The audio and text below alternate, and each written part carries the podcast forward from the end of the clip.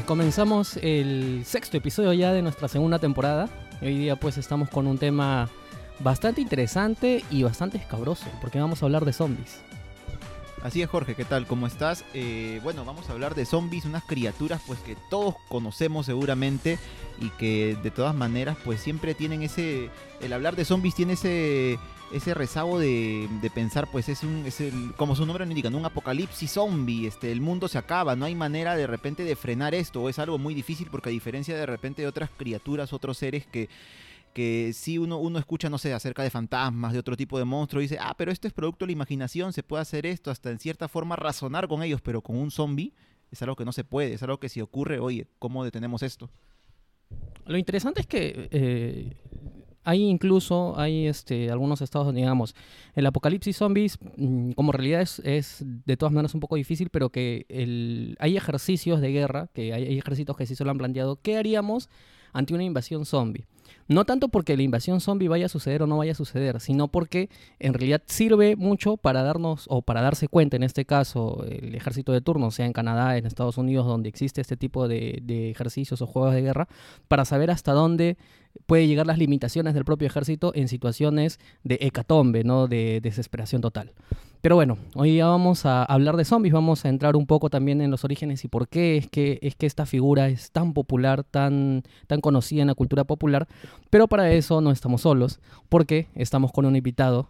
Hans, ¿qué tal? Bienvenido a Por las Rutas de la Curiosidad. Hola, ¿qué tal? Gracias por la invitación. Uh, con respecto a lo que decías hace un rato, justo Max Brooks, que es el, un escritor eh, que ha sacado hasta dos libros de zombies, que son los más leídos, digamos, que uno es Guerra Mundial Z, por ejemplo.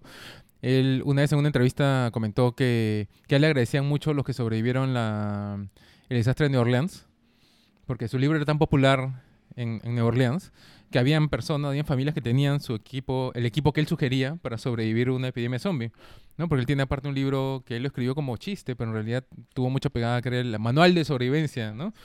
Entonces, este, ahí él sugería que todas las familias debían tener su, su, equipo y ahí ponía pues botellas de agua, tal cosa, tal otra. Y él comentaba que habían familias que le habían escrito para agradecerle porque cuando fue el, el, la, la, catástrofe de Nueva Orleans. Ah, la del huracán Katrina, ¿no? Claro.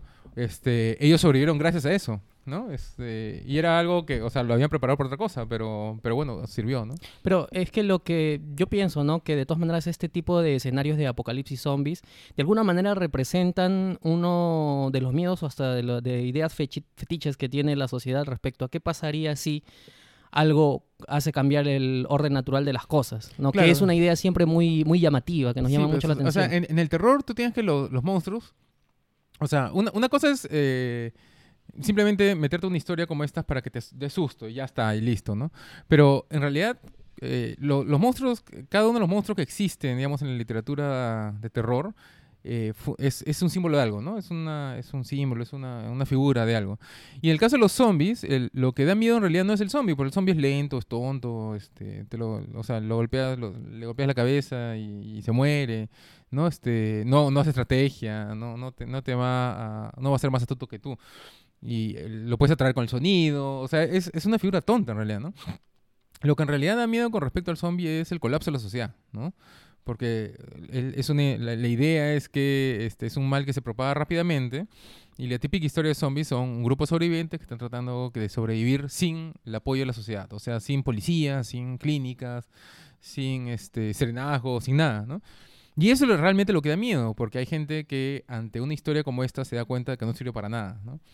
Mm, sí, justamente, y qué, qué, coincidencia tan macabra que justo menciones de que este libro haya servido a la gente en Nueva Orleans cuando hubo todo este, este suceso pues del huracán Katrina hace, hace varios años y que justamente ahí pues este, está, esté tan desarrollada, no sé si la cultura vudú que tiene tanto que ver con los zombies, pero al menos sí una, una reminiscencia de ella, ¿no? Toda esa herencia africana que está tan presente en esta zona de Estados Unidos que es, que es Nueva Orleans.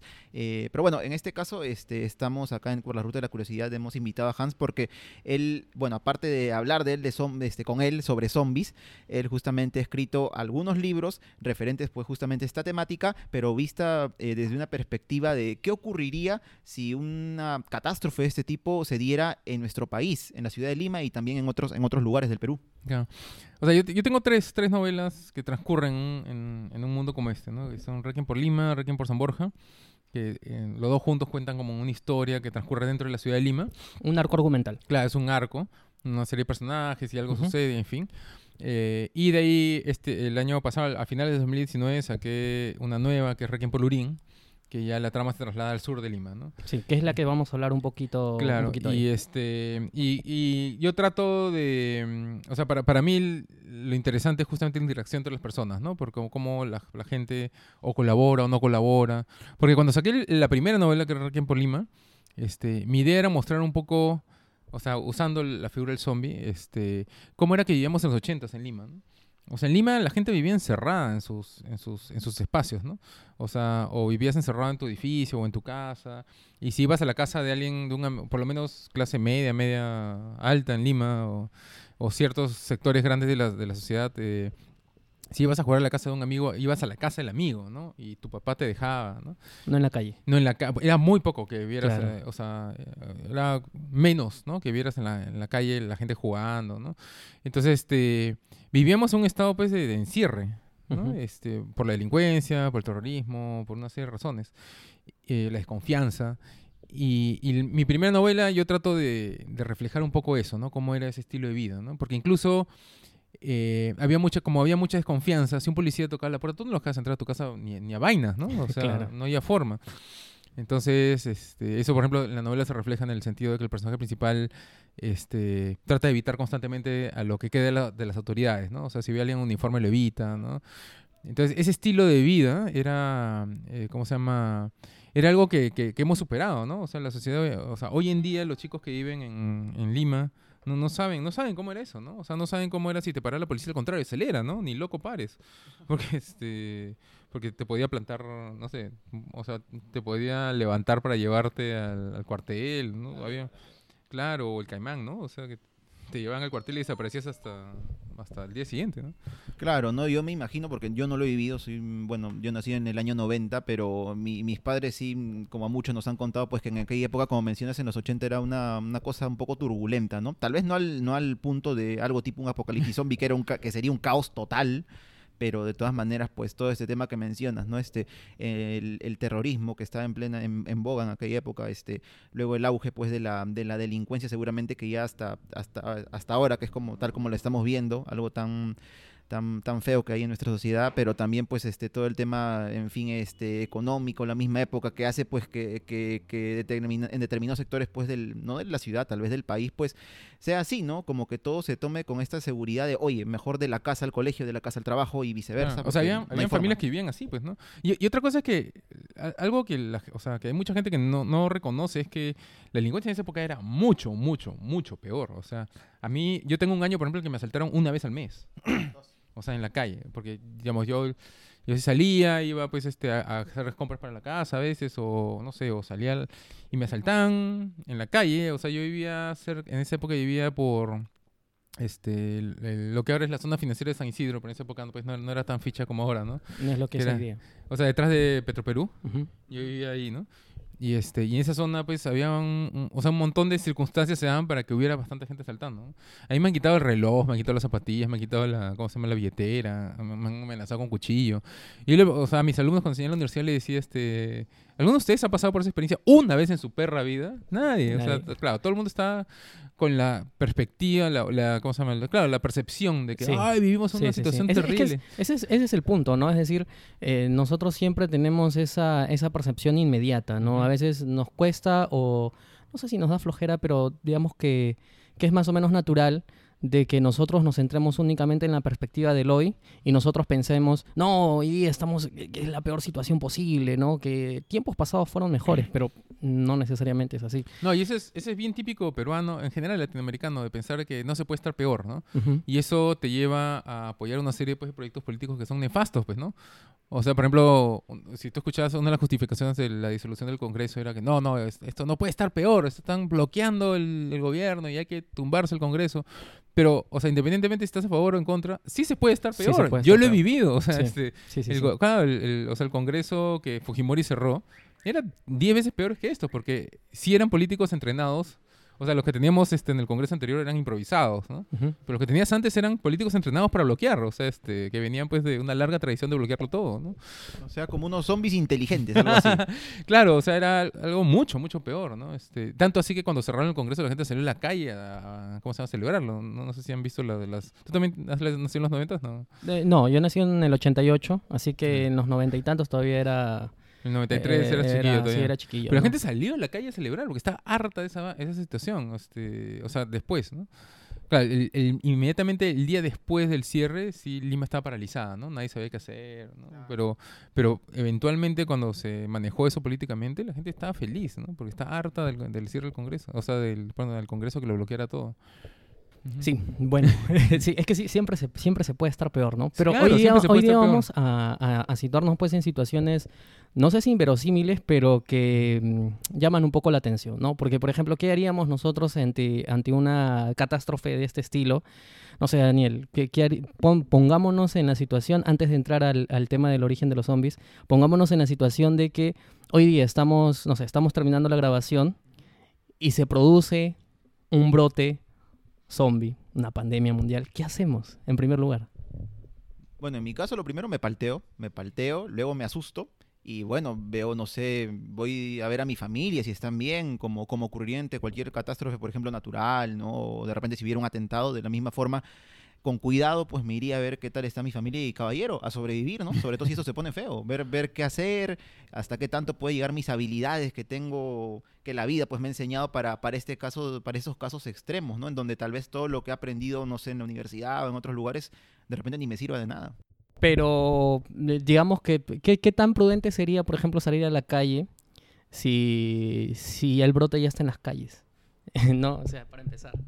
Bueno, es que en ese caso viene el tema, ¿no? O sea, por tus seres queridos, por tu familia, de repente incluso más si tienes hijos, o sea, ¿qué me importa, no? O sea, yo voy a ver cómo están, ¿no? Y evito, obviamente, en este caso a los zombies, ¿no? O, o el peligro que pueda haber, pero, pero es eso, ¿no? Que te jala y, y si te pasa algo, pues bueno, lo intentaste por tu familia. Así lo veo yo, aunque claro que es muy distinto, o sería muy distinto vivirlo y ver qué haces realmente en ese momento. De repente el miedo te paraliza, ¿qué, qué ocurriría, no? A mí, en ese sentido, este, Hans, a mí me llama mucho la atención en el libro de, la, de Guerra Mundial Z, hay un capítulo dedicado a un chico japonés Que que, claro, que toda su vida está dedicada a estar encerrado en su habitación, jugando videojuegos, viendo animes y prácticamente está desconectado de la, de la, de la realidad física, por decirlo así, ¿no? Y llega un momento en el que ya tiene que salir de su casa, ¿no? Y empieza a decir, bueno, el videojuego de repente me sirve para algo, pero se da cuenta pues que, que físicamente no está apto, ¿no? Este, pero igual la fuerza de las circunstancias lo terminan pues, este, lo terminan ayudando, digamos, un poco.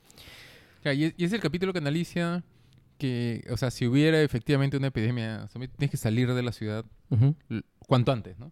O sea, que la estrategia de encerrarte en un departamento, esperar a que pase la crisis, No va a es, pasar. es una trampa mortal, ¿no? Claro, Eso que en no- algún no momento te va a alcanzar. Claro, porque eh, Max Brooks, por ejemplo, una vez contaba que en- cuando escribió su primera novela, que era el Manual de Sobrevivencia, este, y, y había chicos que le preguntaban, "Ay, pero qué, qué problema? Me encierro en mi casa y ya está, ¿no? Pero ¿cuánta comida tienes ahorita, en este momento? O sea, en este momento, ¿cuánt- ¿cuántos días puedes sobrevivir con la comida que tienes ahorita acá?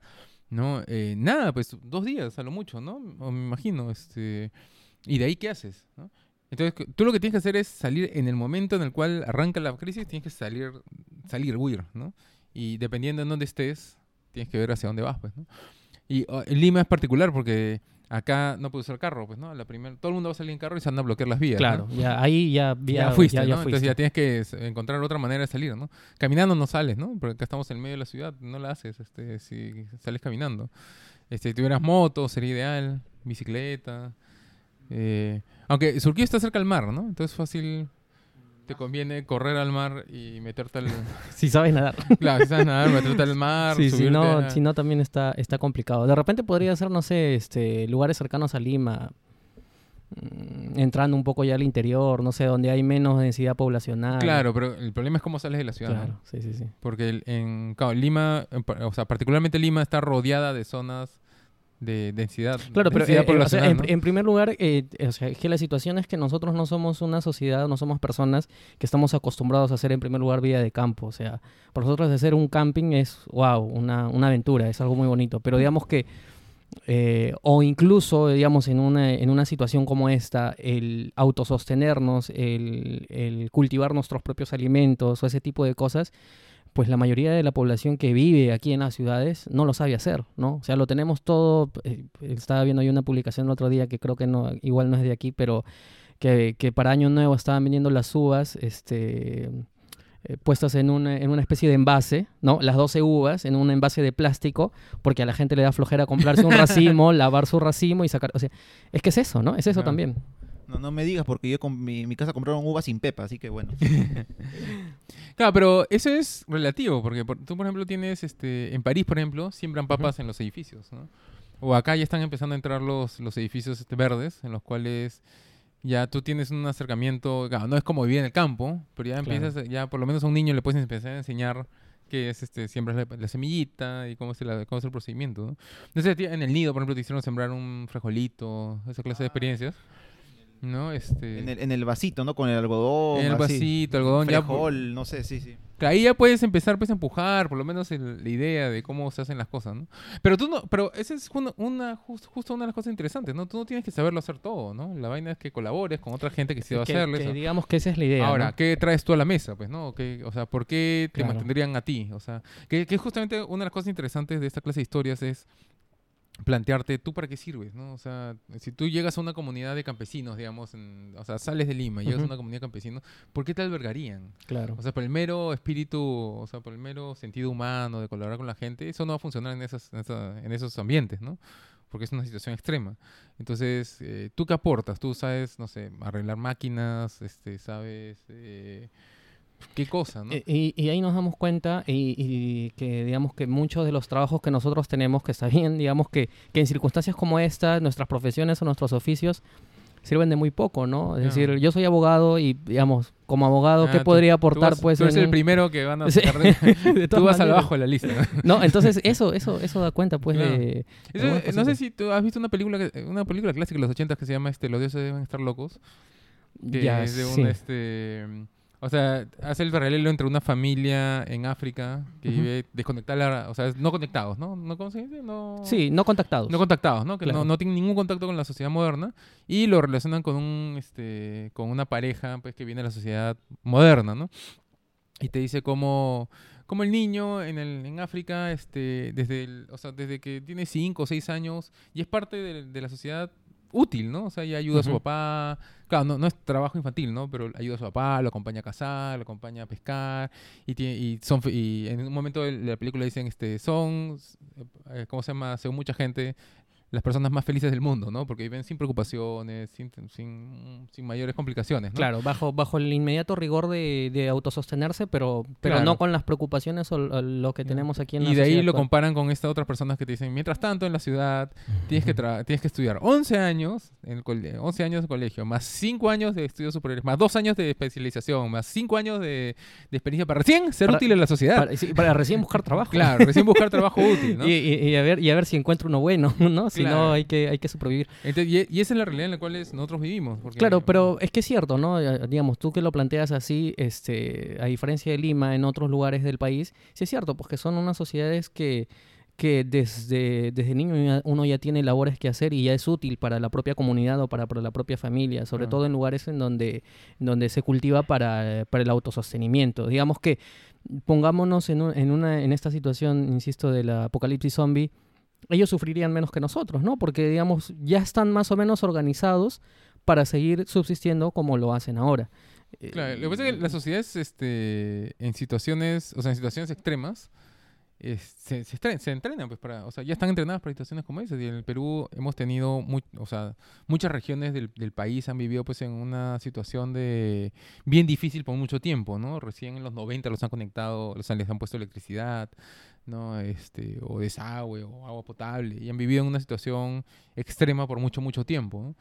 Eh, de hecho, José Onaire, que es un escritor de terror también peruano, él decía que hay un, eh, o sea, en, el, en, el, en la Europa clásica, eh, funcionaban estas historias tipo La Caperucita Roja, ¿no? Que te decían, no salgas del camino porque va a venir un monstruo y te va a comer. Y era una historia que funcionaba, porque efectivamente si te salías del camino iban a pasar cosas, ¿no? Eh, en cambio, ac- este, acá en el Perú todavía hay zonas del Perú en el cual en la noche pasan cosas, o sea, este, no, no tienes electricidad, entonces tienes que estar en tu casa antes de que caiga el sol porque si no es peligroso. Incluso acá en lugares con electricidad, o sea... Claro, en zonas de la ciudad, ¿no? Pero claro, lo que entiendo de tu punto, ¿no? Que te refieres a, a otro tipo de peligros que no hay necesariamente en la ciudad, en las zonas urbanas, ¿no? Claro. Pero que, y son cosas que incluso no salen en las noticias, uno no se da cuenta de ellos, solo quedan en el imaginario popular y, y listo, ¿no? Claro. Entonces, No, no, no solamente eso, sino que este el sentido, el pensamiento mágico aquí en, en, en la ciudad, en la capital, obviamente que eso se ha perdido, ¿no? Pero si tú te vas un poco al interior del país, a la selva o a la sierra, ese pensamiento mágico todavía persiste, ¿no? Por ejemplo, yo me acuerdo una vez que fui en un viaje con amigos al- a, la zona, a Huanta, a la zona alta, y que nos perdimos en el cerro, ya fue una experiencia locaza. Cuando regresamos, al, cuando ya regresamos, porque, bueno, felizmente que, que- que volvimos, nos dijeron, ah, es que ustedes no le han perdido permiso al APU. Entonces, eh, ha querido llevárselos. Felizmente que no estaban, no estaban mareados, o sea, no habían tomado, si no se los llevaba. Entonces, no, o sea, un comentario así claro, es el siglo XXI, ¿no? Claro, sea, es, es- es- eso me pasó hace que hace cuatro años. Entonces, Claro. digamos que, que todavía persiste estos, este, este pensamiento. Claro, y eso es- se refleja en un montón de otras cosas, ¿no? Como cuando dicen toca madera, por ejemplo, ¿no? Claro. O sea, el- Bueno, tocar de- madera viene pues una, una Claro, superstición. sí. Bueno, ¿quién no es supersticioso, no? O sea, alguien tiene, tiene aunque sea un poquito de superstición. No sé, yo cuando me levanto trato de que el primer pie que sale de mi cama es el derecho. Y si eso no es superstición, entonces, eh, por más eso es- racional que seamos, ¿no? claro. Digamos que es- está, está dentro también de, Sí, de es- nosotros, es, ¿no? Natural, es parte de... es natural y aparte viene de un proceso evolutivo que tuvo el ser humano, ¿no? Porque en algún momento nosotros pues, éramos unos, este, unas criaturas que vivíamos pues, en una situación en la cual nosotros no éramos los dominantes del planeta, ¿no? Nosotros éramos presa de otros animales, ¿no? O si no, este, si te picaba una araña, te morías, pues. O sea, una araña venenosa te morías porque no había antiséptico, no había mm, medicinas, ¿no? Entonces, los seres humanos que han ido sobreviviendo son los que le generan pues eh, temor irracional Ujú. instantáneo a la, a la- serpiente, a la araña, o que escuchabas este, un movimiento atrás de ti y instintivamente te- empezás a correr, ¿no? Porque era posible que hubiera un depredador ahí que te iba a saltar encima y si te volteas Ujú. a averiguar qué cosa ya fuiste, ¿no? Entonces, eso se, se convirtió pues en un, en un elemento evolutivo, ¿no? O sea, los seres humanos que han ido sobreviviendo en el tiempo son los que tenían esta clase de reacciones. Claro. eso sobrevivió hasta y, en día, y nos ¿no? han dejado ese rastro Claro, por, es- genético. por eso es que, por ejemplo, este, en películas de terror o, o en figuras, a ti te da miedo, instantáneamente tú sientes un rechazo hacia figuras, por ejemplo, personajes que les dibujan los ojos como, como de serpiente. ¿no? Con la mente de serpiente. Porque tú, inmediato, tu, o sea, tu naturaleza está diseñada de esa manera, ¿no? Para Sí. tenerle una cierta Pero, eh, reacción. eh, es lo curioso con las serpientes, ¿no? Porque digamos que las serpientes que, que incluso para, el, para, la, para la cosmovisión judio-cristiana es el diablo, ¿no? Entonces, ¿cómo, ¿cómo desde tiempos atrás siempre se le ha, no sé, hay como, mm, como una fijación negativa con la serpiente que como tú dices viene pues de, de tiempos inmemoriales? Pero, pero es distinto, porque, por ejemplo, la, o sea, la tradición hebrea, el- o sea, el diablo, digamos que es con lo que se relaciona la serpiente, es un agente de Dios. o sea, es Dios que eh, o sea, trabaja para Dios, ¿no? Es un Dios lo- le ha encargado a uno de sus ángeles, oye, tú anda a tentarlos a ver qué pasa. Ujú. Entonces, no, no es el diablo de la, de la hay- hay- católica hay- per- que viene más de la, de la cultura persa, ¿no? Que Claro. es este, este ser que quiere destruirlo todo. ¿no? Porque eh, eh, incluso en el, mi- el propio Antiguo Testamento hay un capítulo sobre Job, creo, en el que prácticamente Dios y el diablo este, son un par de compadres que dicen, vamos a hacer una apuesta. Claro, ¿no? claro. Vamos a hacer una apuesta, vamos a ver quién de los otros dos gana. Pero bueno, en el siguiente bloque vamos a, a entrar ya más en, en- en los orígenes de los zombies, así que eh, vamos con el siguiente bloque. Este podcast cuenta con el apoyo de la Unión Podcastera. Encuentra a la Unión Podcastera en todas las redes sociales. Síguenos. Tu ayuda es muy importante para poder difundir el podcasting en español. Unión Podcastera, Fraternidad de Podcasting. JB Design es tu mejor opción en diseño gráfico y diagramación. Te asesoramos para realizar tus flyers, logos, banners, brochures, revistas, diagramación de libros y diseño para redes sociales, siempre con profesionalismo y rapidez. Contáctanos al WhatsApp 926-895-048 o búscanos en Facebook como JB Design, Diseño y Diagramación. Y recuerden que esta temporada nuestros diseños y nuestras portadas están llegando a JB Design de, de Jonathan Bernal, gracias a, este, a JB Design, porque todos los diseños y las portadas de esta segunda temporada las, está, las están realizando. Así que ya saben, si quieren contactarse con él, pueden escribirle a su WhatsApp. Así es, si tienen o quieren hacer algún diseño para su para algún proyecto que tengan, para su negocio, para su podcast, pues contáctense con JB Design, como dijimos, este, al WhatsApp o también por sus redes sociales, se lo encuentran en Facebook. Gracias Jonathan y gracias JB Design. Bien, Hans, eh, ¿has explorado tú o digamos eh, entendemos pues cómo es el, trabajo que tú realizas en estos libros de Requiem, el último de ellos, el Requiem por Lurín? en donde más o menos nos explicas eh, y creo yo que te centras más en en el desarrollo de los personajes y cómo estos enfrentan la situación en la que, en la que, bueno, en la que tú como, autor los pones, ¿no? Y importa mucho aquí eh, la historia de cada personaje, sus fortalezas, sus debilidades. Hay, creo yo, una parte incluso introspectiva de cada uno de ellos que ayuda a desarrollar la trama. Pero antes de eso, quería preguntarte, ¿has, ¿has, tú explorado eh, el, el origen de, de los zombies aquí, o, cómo es que tú lo planteas en, tus libros? O sea, yo lo he hecho porque me gusta el tema, ¿no? He leído un montón sobre eso, hay, hay un montón de material sobre... Yo siempre digo, este, la página web de Stephen King, por ejemplo, él ha subido varios este, como ensayos que él hace de qué es el miedo, porque la gente le da miedo. Y, y, aparte me he conseguido, tengo un par de libros también sobre eso, ¿no?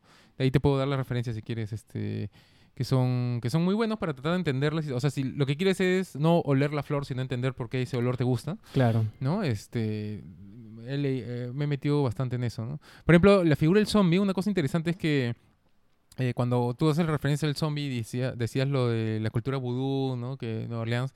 Pero el zombie que tenemos hoy en día no es ese, pues, ¿no?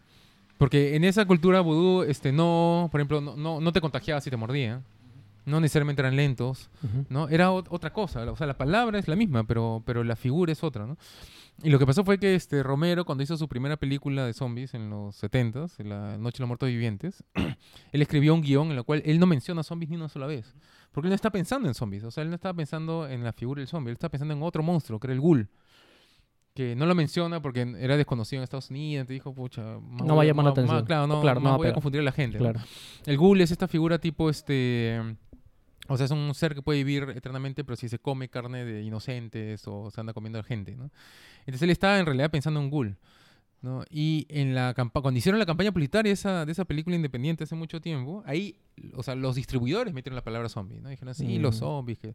Y pegó y de ahí ya se quedaron con eso, ¿no?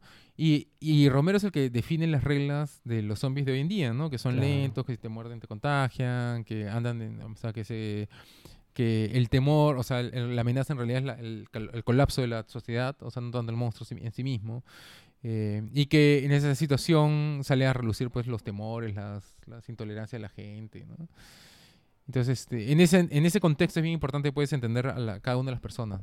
Claro. Eh, de todas formas, eh, es cierto que digamos que la, que la figura de zombie que hoy día tenemos y que vemos en libros, que vemos en películas, que está en la cultura popular, es distinta al, al origen mismo de la palabra, ¿no? Porque el origen mismo de la palabra está más relacionado a, a, digamos, a, costumbres o a situaciones que se han vivido en África, sobre todo pues con la, con la religión vudú. No, y la migración pues de los, o sea, de los esclavos, ¿no? Cuando trajimos esclavos. Claro, es que, es, que ahí, es que ahí viene un punto, un punto en concreto, ¿no? Porque digamos que, que es cierto, el zombie para la cultura vudú en realidad es una, es una especie de esclavo eh, ¿Qué, ¿Qué, es lo que pasa con esta persona? Que esta persona, supuestamente, bajo, bajo esta mitología, o se le da a aspirar o, se le da pues una especie de polvo que tienen estos peces globos que, que, son muy venenosos, que a partir de ahí estas personas entran en una situación de catalepsia, ¿no? O sea, los entierran pensando que están muertos y luego este, el, el bocor, el brujo, los, los trae nuevamente, los desentierra, les da algunas hierbas, ¿no? Para que consuma y a partir de ese momento pues lo convierte prácticamente en un esclavo que no tiene ya, eh, no tiene decisión sobre sí mismo, ¿no? Entonces son, son esclavos gratis, por decirlo así. Pero ¿cuándo es, que, ¿cuándo es que empieza a surgir o cuándo es que esto se vuelve más, más común ahí mismo en Haití? Eh, una vez producida pues la, la, independencia y la, y la, abolición de la esclavitud propia en Haití. Entonces, ¿cómo, ¿cómo suplimos la mano de obra esclava si es que se supone que ya no hay esclavitud, entonces salen a relucir pues este tipo de, de Claro. figuras de Y zombies. ahí, ahí tú lo puedes relacionar con qué es lo que da miedo, ¿no? O sea, el- la figura del zombie, y- inicialmente en esa etapa en la que tú hablas, lo que da miedo es que te está quitando tu voluntad propia. Claro. ¿no? Y eso en la sociedad norteamericana era bien poderoso, bien fuerte, porque eh, toda la, o sea, toda la promoción de, o sea, todo el manejo de la, de la figura de la Guerra Fría Era plantearte de que ellos eran la, la tierra de la libertad, ¿no? Ellos defendían la libertad, porque es un concepto bien fácil de, de vender, ¿no? Y eso eh, permitía al, al gobierno en general al Estado a, a manipular a la población, ¿no? Decir, bueno, tenemos que hacer esto porque estamos luchando por la libertad, ¿no? Claro, Este, y eso choca bastante pues, con la cultura vudú, Claro. porque te están quitando tu libertad. sí. Entonces, eso le da horror pues, a la gente. Por, ahí, por eso también, no sé si te acuerdas, esta película Body Snatchers, de, que está basado en, en una novela de Heinlein, Ya. este, los, los transhumadores, le pusieron en castellano, que era una invasión extraterrestre, y que no era simplemente que nos estaban invadiendo como H.G. Wells, como la Guerra de los Mundos, sino que era una invasión silenciosa que te quitaba tu voluntad, ¿no?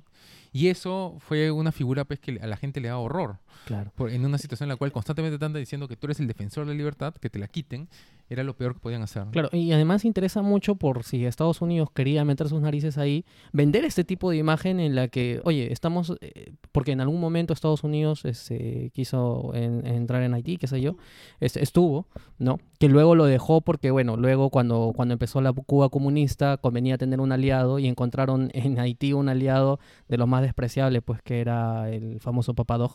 Y lo curioso, eh, aunque yéndome un poquito del tema con este dictador o papá Dog, que es este Fran, François Duvalier, es que este tipo utilizó esta, esta, esta, este pensamiento mágico de la, de la cultura vudú, de la religión vudú, incluso de los zombies, de una, a una manera pues estratosférica. Porque él se decía que era un bocor y se mandó a traer o o creó prácticamente una, una especie de ejército, así como lo hizo Mussolini con las camisas negras, ¿no? Eh, los Tonto Makut.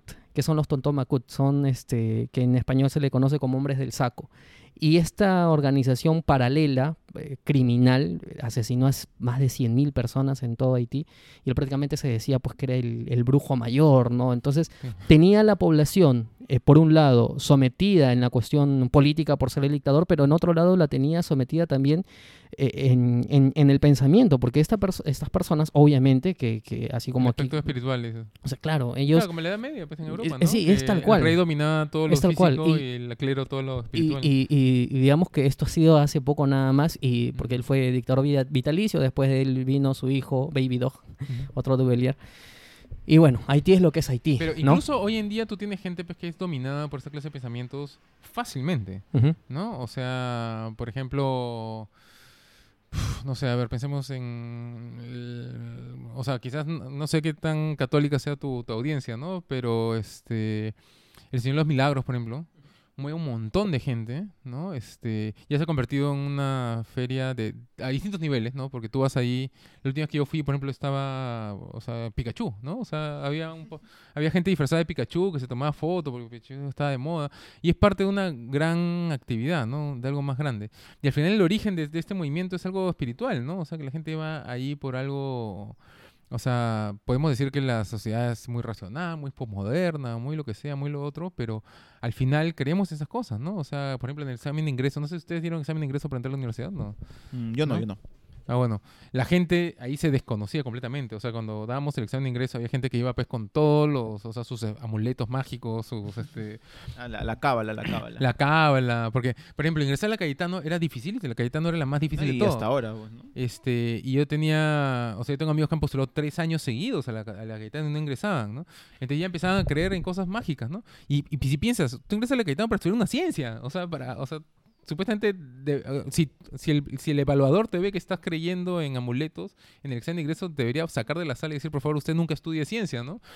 Pero este, la gente creía en esas cosas y este... O no sé, o en el partido de fútbol, digamos, ¿no? Que el partido de fútbol, Ah, todas esas cabalas ya. que no, tengo que ir al partido de mi equipo con el polo puesto del Mm, partido por bueno. si no, este, no estoy apoyándolo. Uy, dímelo a mí, que bueno. Claro. No, pero es que, o sea, Entonces son pensamientos el- mágicos, el- por ejemplo, si es que sucede una, sucede una catástrofe natural, o sea, lo hemos visto, yo lo he visto en, en el terremoto del 2017, en pleno terremoto, gente que se arrodilla y pide perdón a Dios porque ya piensa que se viene el fin. digamos que ese, el, el miedo, ¿no? El miedo a veces trae pensamientos, eh, no sé si a- a- en algunos momentos irracionales, pero es esa, a veces ese, ese lado irracional que, de- que del que se aprovechan. Y ahí lo que, lo que sucede, no sé si conocen Michael Shermer, este divulgador de Estados Unidos. Hay un divulgador de ciencia en Estados Unidos que se llama Michael Shermer, tiene una revista que se llama Skeptic, con K, que es muy buena. Eh, y él siempre insiste en cómo el ser humano, este, o sea, el cerebro del ser humano está diseñado para encontrar patrones, Claro. ¿no? Porque, este, porque de- nosotros eh, dependíamos de encontrar patrones para sobrevivir, ¿no? Por ejemplo, este, encontrar patrones en el clima para poder este, ser más eficientes al sembrar, esa clase de cosas, ¿no? Y esa, esa búsqueda de patrones a veces te lleva pues, a encontrar patrones que no existen, ¿no? O sea, que, por ejemplo, cuando toda esta, toda esta tradición de que encuentro la figura de Jesús en la, una Sí, papa, Sí, sí, sí. ¿no? O que encuentro la figura de, no sé, la Virgen en una mancha en la pared, ¿no? Y no hay nada en realidad. Si no te lo dicen previamente, no, se- no- no te sugestionan, eh, no ves nada, ¿no? Pero ya eh, se, se forma una figura, ¿cómo se llama? Una- un movimiento alrededor de, de esta creencia y, y prolifera como un meme, ¿no? O sea, como un, como dos... eh, Pero es que es así, es decir, cuando tú, eh, yo me acuerdo cuando en, en la casa donde era niño, pues era una casa que las paredes eh, no estaban tarrajeadas y que tenían manchas de pinturas un poco tétrica, era, ahora que lo pienso. Y, y digamos que el, el juego de niño era buscarle forma a esto, Claro. ¿no? Y tú le buscabas la forma, oye, esto tiene forma de una cara, esto tiene forma de un animal. digamos que, que, que, está dentro de nosotros y... Claro, y, eso pasa con los sonidos, por ejemplo, ¿no? En una casa vieja que escuchas sonidos y dices, ah, está penando. Sí, en una casa vieja con las tuberías viejas donde el agua este, genera vacíos y ¿cómo se llama? Genera presión. No es más probable esa explicación a que, ¿cómo se llama? Que hay espíritus que vienen de otro mundo y que se comunican a través de, ¿cómo se llama? De golpes y sonidos. A un golpe quiere decir sí, otro golpe sí. o, Claro. o como ese meme que vi hace poco, ¿no? Este, en una casa en Estados Unidos, estás de noche viendo televisión y escuchas golpes en la pared y te, te asustas, ah, me van a matar, ¿no? En cambio en el Perú escuchas golpe en la pared, ah, sal la concha, al, es- al espíritu le hablas, ¿no? O sea, es, ese también depende de la, eh, la idiosincrasia en cada país, ¿no? Claro, y no, y hay, hay gente más, más conservadora que otra, ¿no? Yo tengo, por ejemplo, una vez en, en la universidad tengo un curso, no me acuerdo en cuál, me hicieron leer un, un texto sobre, como, no sé si te, te acuerdas, esa tradición que había hasta hace poco en realidad, de que si tú te morías en pecado, te ibas al infierno de frente, sin pasar por Go, ¿no? O sea, sin Claro. cobrar 200. Te ibas de frente al infierno, ¿no? Eh, y porque era una figura que promovía pues, la Iglesia Católica para generar presión para que te confieses, de tal manera que te- tengas una relación más directa con la católica, en fin, te- tenía un sentido, ¿no? Y había unas narraciones, por ejemplo, no- me hicieron leer una de una señora que se murió en pecado porque hubo un pecado que no se quiso confesar porque le dio vergüenza, entonces fue al infierno. ¿no? Y su hija sabía que estaba en el infierno y todas las noches antes de acostarse rezaba para que Dios libera a su madre, que había sido una buena persona toda su vida. Y un día se le aparece su madre en la figura de un chancho en llamas. O sea, un chancho con fuego saliéndole. Claro, con la cara del- de, la mamá. Y le dice, ¿no? Este, yo soy tu hija, yo soy tu madre. Ya no reces por mí porque tus rezos me duelen. Me acuerdo que esa, frase me acuerdo. Tus rezos me duelen cuando rezas por mí. Déjame nomás sufrir que he muerto en pecado. No le hice caso al cura que me dijo que me confesara completamente antes de morirme, etcétera, etcétera. Y la, la, la hija entendió y dijo, ya está bien, yo me confesaré todos los domingos. Esa será la forma, ¿no? O sea, es- toda esa narración. Y eso pegaba, o sea, la gente leía eso y se asustaba, ¿no? Y me acuerdo un, amigo un amigo con el que yo estudiaba me decía, pucha, a mí se me aparece un chancho en llamas en mi cuarto y una patada, lo boto. Oye, vas a incendiar la, la cortina, ¿qué te pasa? ¡Pah! Afuera hablamos. ¿No? O sea, porque ya... Nosotros ya, ya no ya no tenemos es- esos mismos temores, esos mismos este esos mismos miedos, ¿no? Claro, ¿no? Igual Jorge, bautízate por si acaso, ¿no? Por si acaso. Eh, sí, no, es que mira, yo me acuerdo también que en la casa donde vivía de niño, la señora que vivía arriba, este, en las noches arrastraba las cadenas. A, modo de penitencia. Ah, ya, o, O sea, ya o estaba sea, rezando con Estaba cadenas rezando encima. con cadenas encima y, y- y- y claro, y se escuchaba y claro, yo luego lo entendí, pero en ese momento es tétrico. ¿no? Claro, Es que, que claro. lógico, ¿no? Estás escuchando a alguien que está arrastrando las cadenas arriba cuando sabes que arriba solamente vive una señora pues de 70 años. Uy, ¿no? Y, Uy. no, y a lo mejor es bruja o algo así. ¿no? sí, claro. O de repente parte del Opus Dei, la parte de Puente Piedra. No, no, porque eso era en independencia. Pero, pero y además, este, el miedo apela, por ejemplo, a este tipo de cadenas. Eh, yo me acuerdo también que una vez en mi casa me dejaron este, por debajo de la puerta una carta, eh, una carta escrita, A mano. A- eh, sí, a mano, creo, a mano, no tipeado. Este, con, miedo, ¿no? con, con cirios, ¿no? Con cirios estos del Señor de los Milagros, estos chiquitos que venden a un sol, o que vendían a un sol, en el que daba cuenta de que yo tenía que seguir la cadena. ¿No? Esto mucho antes del Ah, ya, internet, claro, que ¿no? tienes Que fotocopiar esto. Claro, y tienes que pa- pasarlo a tales personas, ¿no? Y que si no viene una maldición, qué sé yo, que esto, que el otro, ¿no? Y entonces, ¿Y lo claro, lo el- el, hiciste? el que... No, no, no lo hice, no lo hice. No lo hice, pero debo de aceptar que, que durante un par de años, porque eso me pasó cuando tenía 13 años, creo, eh, yo estaba con la idea de que, ¿y por qué no lo hice, no? Y de repente, de repente es cierto, me ¿Quién va a ir Por mal si acaso. por si acaso, Claro, ¿no? claro. Y, y además que alguien lo haya dejado debajo de tu puerta significa que alguien previamente ha creído en eso y está pasando la cadena. Claro. No, y ha gastado plata porque había que Y, y- y fotocopiar. ha gastado cosa. plata. Sí, sí. O como dice, ah, que- eh, ¿cómo se llama? San Judas Tadeo? Esto de que le pides un milagro Ah, y de ahí y, tienes que lo- y publicar luego en el lo pones en el periódico. sí, Claro. sí, sí, hasta que- ahora sí. En el periódico. Y, o sea, y tú lees el periódico. Claro, ahora no sé si todavía habrá, pero Todavía, cuando, todavía cuando- cuando yo era chico, yo me acuerdo que veía las, este, buscaba eso en la sección de clasificados. Y eran con páginas de páginas los domingos. Mm, bueno, ahora no tanto, pero sí lo hay. Pero habían páginas de páginas de gracias a San Judas Tadeo, que me hiciste el milagro. Y yo pensaba, hay gente que cree en esto suficiente como para meter plata en, en- en este asunto. Este, era, era- Bueno, ahí están los pastores, ¿no?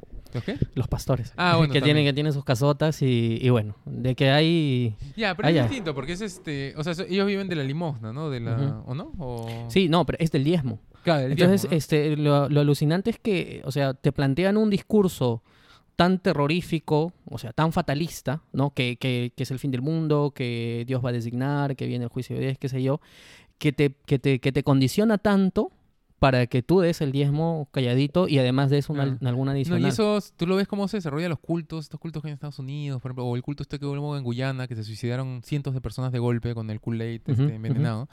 O sea, ¿cómo llegas a eso, no? Y... Eh, eh, pero es que ese es el, el, el arte de manejar el miedo. Claro, pero, pero él, por ejemplo, o sea, en el caso de las Guyanas, por ejemplo, no, él no estaba manipulando a nadie porque él también se suicidó. O sea, era gente que realmente comunitariamente pensaba que el mundo se acababa y que era mejor suicidarse antes que llegue el apocalipsis para, para sufrir menos, ¿no?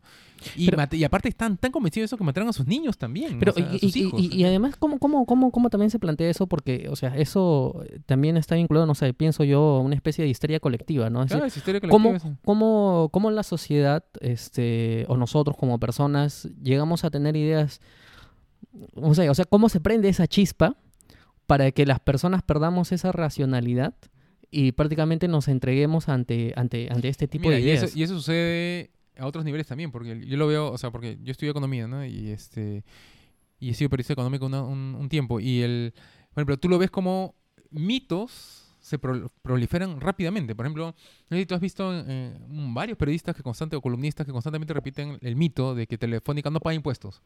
Sí. Y ese es un mito fácilmente, eh, o sea, fácilmente desmentible, ¿no? O sea, o sea, tú puedes ir a nada, puedes ir a las autoridades, puedes sacar exactamente cuánto es el número que sacan. Si no le crees a las autoridades, puedes ir a ver, pucha, no sé, las municipalidades, todas las obras que ellos hacen con la plata que Telefónica este, Claro. deja por las operaciones que hacen este, localmente. Y aún así hay gente que lo sigue repitiendo, lo sigue repitiendo, lo sigue repitiendo. Y eso te, te lleva a una audiencia que se la cree. Claro, lo que pasa es que el, el mito además apela a, a la confirmación de, de- o de tus propios deseos o de tus propios prejuicios. Claro. Entonces, el, el prejuicio viene de antes, ¿no? Entonces, una noticia que, que confirme ese prejuicio es una noticia Claro, que te va a calar más a en ti. teoría conductual es este, Eh. los mises versus los... O sea, eh, que tú no registras la vez que fallas. ¿no? O sea, por ejemplo, una persona que te dice, este, ah, yo siempre le atino a, no sé, pues a, a quién va a ganar el partido. ¿No? Pero tu cerebro, tú inconscientemente crees eso, ¿no? Pero tú inconscientemente lo que está pasando es que tú te olvidas las veces que le fallaste. Claro. No solamente recuerdas las veces que le diste, ¿no? O, por ejemplo, este, yo siempre que invito a una chica a salir, siempre me dice que sí. ¿No? Y ahí lo que está pasando, y alguien te dice, oye, no, nada que ver, acuérdate de otra persona, tal vez, tal vez, y, y- y- y lo que te va a decir es, no, ese no cuenta, por tal o cual razón, ¿no? Claro. De eso me pasa un montón cuando discuto temas económicos y me dicen, no, porque en el Perú, este, por ejemplo, los CFPs pierden el dinero. Y dicen, no, no pierden dinero, porque, o sea, tú ya tienes generaciones de jubilados que ya han, se, han, Ya, se han retirado claro. y ya están viviendo de la renta que la CFP les está dando, que no es poca plata. Entonces, ¿cómo explicas eso si la FP perdieron el dinero? Ah, no, es que eso no cuenta, ¿no? Entonces, tú sacas, o sea, excluyes de tu proceso de razonamiento las, los- la evidencia que no te conviene, ¿no? Lo que Francis Bacon decía, este, la falsa inducción. O sea, cuando tú ya tienes tu conclusión preconcebida y, y hace- eh, manejas la evidencia de tal manera que llegas a esa conclusión a la que tú querías llegar, ¿no? Es, es que claro, es algo que se ve sobre todo, siempre lo menciono, en, por ejemplo, en redes sociales, ¿no? O sea, si tú estás a favor de determinada postura política, religiosa, incluso de repente deportiva en el tema del fútbol, ves una noticia en el que a, la corriente que tú no sigues este, se, le, se le adjudica algo, tú al toque, ah, ya ves, ellos son malos, o ellos Claro. son así, o ellos son así, y a veces pues no es así, ¿no? O sea, no te tomas la molestia de buscar... eh, qué es, la, qué es lo real simplemente porque la otra corriente, la otra persona, pues no te cae, ¿no? No eres Ah, objetivo. y, en, y en redes sociales es peor todavía porque hay un fenómeno, no sé si han, han leído algo, eh, sobre el filter bubble, la, la burbuja filtrante, que es que lo que sucede es que en redes sociales, como existen algoritmos que Ujú. manejan el material para que se, ali- se alinee más con tu gusto, por ejemplo, Facebook, cuando tú entras al muro de Claro, Facebook, sí, sí, o sea, lo que tú ves en el muro no es lo último que se ha colgado. No. O sea, no hay, no hay un criterio objetivo, sino que hay Claro. un algoritmo Ah, de exacto, Facebook Exacto. que ha manejado eso para que te parezca lo que ellos consideran que más te gusta más, o quizás alguien ha pagado, ¿no? Que eso también pasa, alguien paga para acceder a cierta audiencia, pero al con el pasar de los años la gente nota, o sea, lee eso y ya no lo piensa. Entonces, eh, y eso te explica, por ejemplo, el fenómeno de los PP causas. No sé si te acuerdas cuando PPK postuló la vez anterior, cuando Sí. perdió, había un grupo de, de la población que, o sea, su, sí, sí, la fábrica de la realidad había sido cuestionada para ellos, ¿no? Sí, Porque sí, ellos vivían en un universo. una- era una burbuja. Era una Era una burbuja. Claro, y, y es una burbuja que, claro, vivían, o sea, físicamente en una burbuja, ¿no? Vivían, o sea, el espacio donde ellos vivían, todo el mundo iba a votar por PK, no tomaban taxi, ¿no? Como para que el taxista te diga, oye, yo voy a votar por Acuña, no sé por otra persona. Este, aparte en su colegio, en su trabajo, todo el mundo iba a votar por PK, y cuando entraban a redes sociales, el algoritmo de Facebook y de Google y de Twitter, en fin, de otros, Les, había favorecido el material de aquellas personas como ellos que iban a votar por PPK. Entonces Claro. al final ellos vivían en un mundo en el cual era incuestionable que PPK iba a ganar, ¿no? Y cuando PPK pierde, este, entran en trompo, ¿no? Y, y eso pasa con muchos otros temas, ¿no? Este, con, no sé, cuestionamientos, eh, pucha, no sé, temas de petróleo, ¿no? Este, o estas conspiraciones, teorías, teorías de conspiraciones, ¿no? Eh, entonces, es- ese es, bien peligroso, ¿no? Y, y esa es una de las razones por las cuales Facebook es tan cuestionado en Estados Unidos ahorita a nivel Congreso, ¿no? Porque dicen, oye, tu, tu, ¿cómo se llama? Tu algoritmo este nos está fregando, está fregando la, la realidad, o sea, el manejo de la democracia El- está siendo eh, sí, cuestionado, ¿no? Sí, sí, sí. Sí, mm, eh, es peligroso además. Bueno, yo, yo pienso que son dos cosas, ¿no? Porque sí es cierto que las redes sociales... eh, Han po- repotenciado este problema. es que lo que pasa es que, digamos, a veces uno ve comentarios miserables o ve comentarios de gente que digo, "Ah, no. Pero en realidad lo único que está haciendo las redes sociales es poner a la palestra gente que, que o sea, pensamientos que ya existían de antes. O sea, que solamente lo, lo estamos exteriorizando Claro, porque antes no teníamos... No, o sea, no. En, redes sociales se validan. Es, es que ahí viene, el- ahí viene, el- ahí viene lo segundo, pues ese es, ese es el problema, es que se validan eh, bajo el, el argumento de que todo pensamiento es respetable, que es cierto, eh, muchas veces, eh, es decir, no sé, ponte, yo me pongo a opinar sobre, sobre física cuántica y escribo algunos tweets sobre física cuántica, que obviamente de física cuántica no conozco nada, y alguien me dice, oye, pero eso no es así. Yo le digo, no estás respetando mi opinión. Claro. Pero es que eso no es opinión. o sea, si, si yo disfrazo de, de- de- de opinión, entre comillas, un conocimiento errado, es decir, este, una mentira, ahí viene ya un problema. Ahí viene un problema. Y, la, y y una de las cosas que también las redes sociales hay un problema es con la posverdad, que la posverdad es todo un tema también este, que a veces se, se va creando paralelamente al acontecimiento real que está Sí. sucediendo. Ahora, una cosa positiva es que ya hay awareness ese asunto, ¿no? O sea, ya hay conciencia de que este fenómeno existe. Ujú. Algo que hace 5 o 10 años no había. No bien. O sea, ahora ya tenemos, estamos conscientes, o sea, mucha gente está consciente de que las redes sociales se da ese efecto, ¿no? Ahora estamos en el punto de quiebre en el cual eso va a evolucionar algo positivo o negativo, ¿no? O sea, la sociedad va a entrar a una nueva situación de iluminación en la cual vamos a decir, wow, hemos, mira como el roche que hemos hecho estos, estos 20 años, hay que pensar más o nos vamos a ir pues al, al oscurantismo total en el cual Es ya que- pateamos ya claro, ya- el tablero ya qué importa ya. Sí, ¿no? Pero, eh, y, y ya regresando al tema de los zombies, ¿qué tan zombies somos este, con el uso de las tecnologías? Ah. Eh, O sea, en, en el sentido de que, no sé, de repente a veces porque eh, eh, pareciera que de alguna forma estamos este, esclavizados con los aparatos tecnológicos, ¿no? Como yo. y, y en realidad nos, nos estamos olvidando un poco, pues, de, no sé, la realidad de, de- socializar. Quizás aquí no lo veo tanto, ¿no? Pero probablemente en otros países sea, sea, sea un poco más, este, más contrastable. O sea, en realidad, o sea, el zombie como, como, mo- como monstruo te sirve para una serie de figuras, ¿no? De metáforas. Y en realidad te sirve más para problemas que han ido creciendo a pocos y que no has hecho nada al respecto. Por ejemplo, el tema ambiental, ¿no? O sea, el tema ambiental, todos pensamos, ya no importa, contamina nomás, ya que importa, con que en trabajo, eh, de ahí ya nos preocupamos, ¿no? Que es algo así, o sea, si tú ves películas de zombies, las primeras, hay una actitud a esa de cuando dicen, sí, que hay unos, no sé, este, hay un mal, hay unos infectados, ya, espérate, ya, a ver, manda pues unos tres soldados a ver qué pasa, ¿no? Y de ahí vemos, entonces es, es una figura que sirve para eso, ¿no? Y no sé si en la, en la- ¿cómo se llama? O sea, quizás por el aspecto de que es algo que ha ido creciendo a pocos y al cual le hemos dado poca atención, ¿no? Porque, por ejemplo, la relación de un padre con el hijo que está todo el día con la tablet, ese no es un problema tecnológico, es un problema de, educación. O sea, que tú como padre le has permitido a él estar todo el rato con la tablet, así como hace 20 años a los chicos le dejaban hacer otras cosas, ¿entiendes? Entonces ahí, no sé si el Malmorza conocen al, ¿cómo se llama? Roberto Bustamante, que era bloguero. Él ha escrito un montón sobre, ¿cómo se llama? Cómo incorporamos el tema de la tecnología a la educación, a la crianza. Es, es algo que, que- que, o sea, que tiene que ser pensado, ¿no? Y que no es tan fácil como que, ah, toma la tablet y no fastidies mientras yo como. Porque ahí, ahí es que está generando ese efecto, ¿no? Este... Y eso viene de ahí, pues, ¿no? También uno tiene que saberse controlar, ¿no? Ya depende de cada quien, ¿no? Claro, no evitar convertirnos pues en ese tipo de zombie, no sé cómo llamarlo tecnológico, ¿no? Que, que de alguna forma u otra, pues, eh, con este estilo de vida y todo, pues, eh, eh, caemos, algunos más, otros menos en las garras Pero de no esto, sé, Si, no sé si califique como zombie, porque la idea de los zombies es que la, la gente que en masa hace lo mismo, ¿no? O sea, que avanza pierde su individualidad. En cambio, cuando estás en tecnología, tú al contrario, eres super, o sea, un super individuo, ¿no? O sea, un Sí. sujeto. Un sí, sí. sujeto. O sea, sujeto e individuo es distinto, ¿no? Eres un sujeto, ¿no? Este, un sujeto, un super individuo en el sentido de que todo el mundo te conoce, ¿no? Este, tú tienes un nickname, tienes un, ¿cómo se llama? Un avatar. No, tú tienes la imagen. Y, la- eh, la- eh, la- claro, la te creas, te creas una imagen tecnológica eh, que no va, que no necesariamente tiene que ir con, Ah, entonces con- para el abuelito que dice, ay, escúchame que te estoy hablando, estás como zombie con el celular, pero yo estoy con- yo estoy conversando con una pa- un pata en Dinamarca, en Suiza, no sé, lo que pasa es que tú eres aburrido, ¿no? O sea, o sea, ahora tú tienes que competir con gente pues en todo el mundo, ¿no?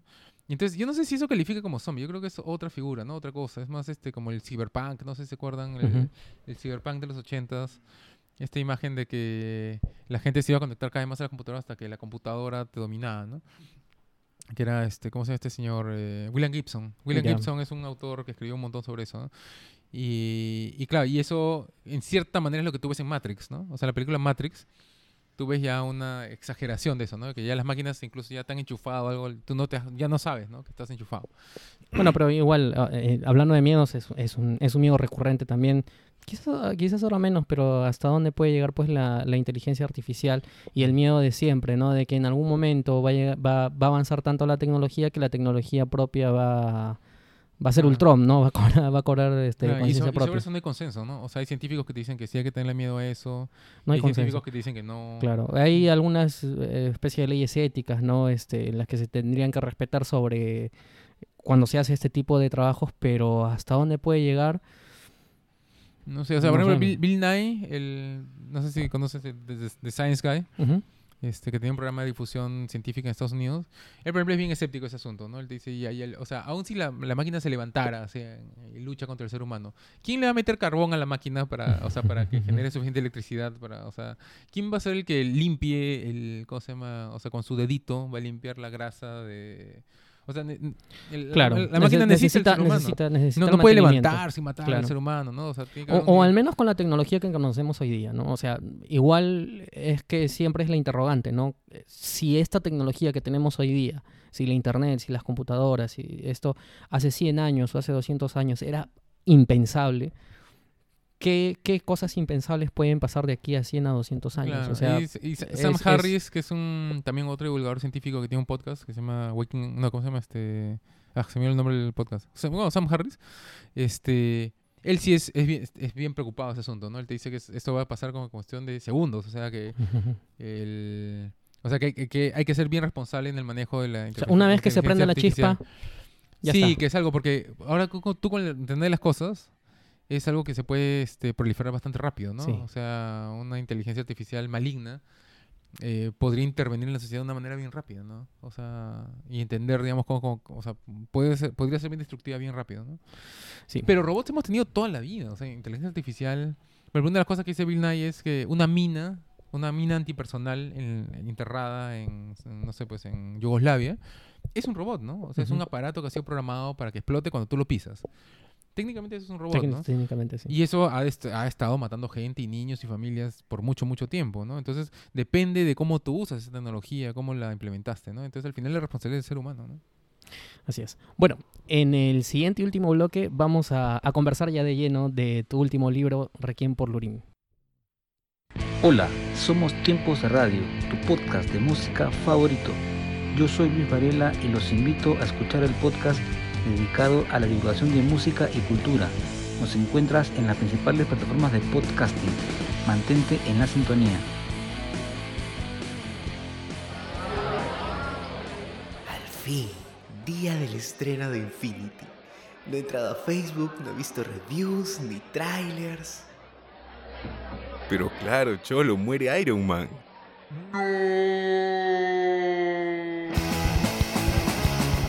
Hablemos con Spoilers, el podcast que te lo cuenta todo sobre la cultura pop, incluso lo que no quieres saber. Escúchanos por ebooks y síguenos en Facebook.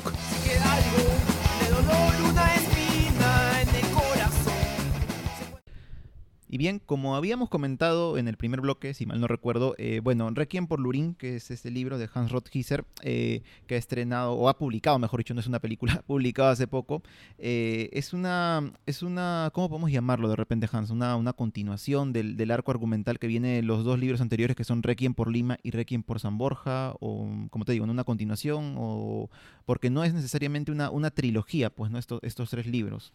No, yo no, no, este... Lo que pasa es que el primer libro cuando lo saqué no, no tenía pensado continuarlo, ¿no? Era como que una historia completa. Eh, y como mi intención era que la gente pensara en qué harían, o sea, si en su utilidad propia, o sea, que la gente se cuestionara a sí mismos si son útiles y por ejemplo, este, mi, mi idea era que un abogado leyera esto y dijo, uy, me equivoqué carrera, no sé, o algo así.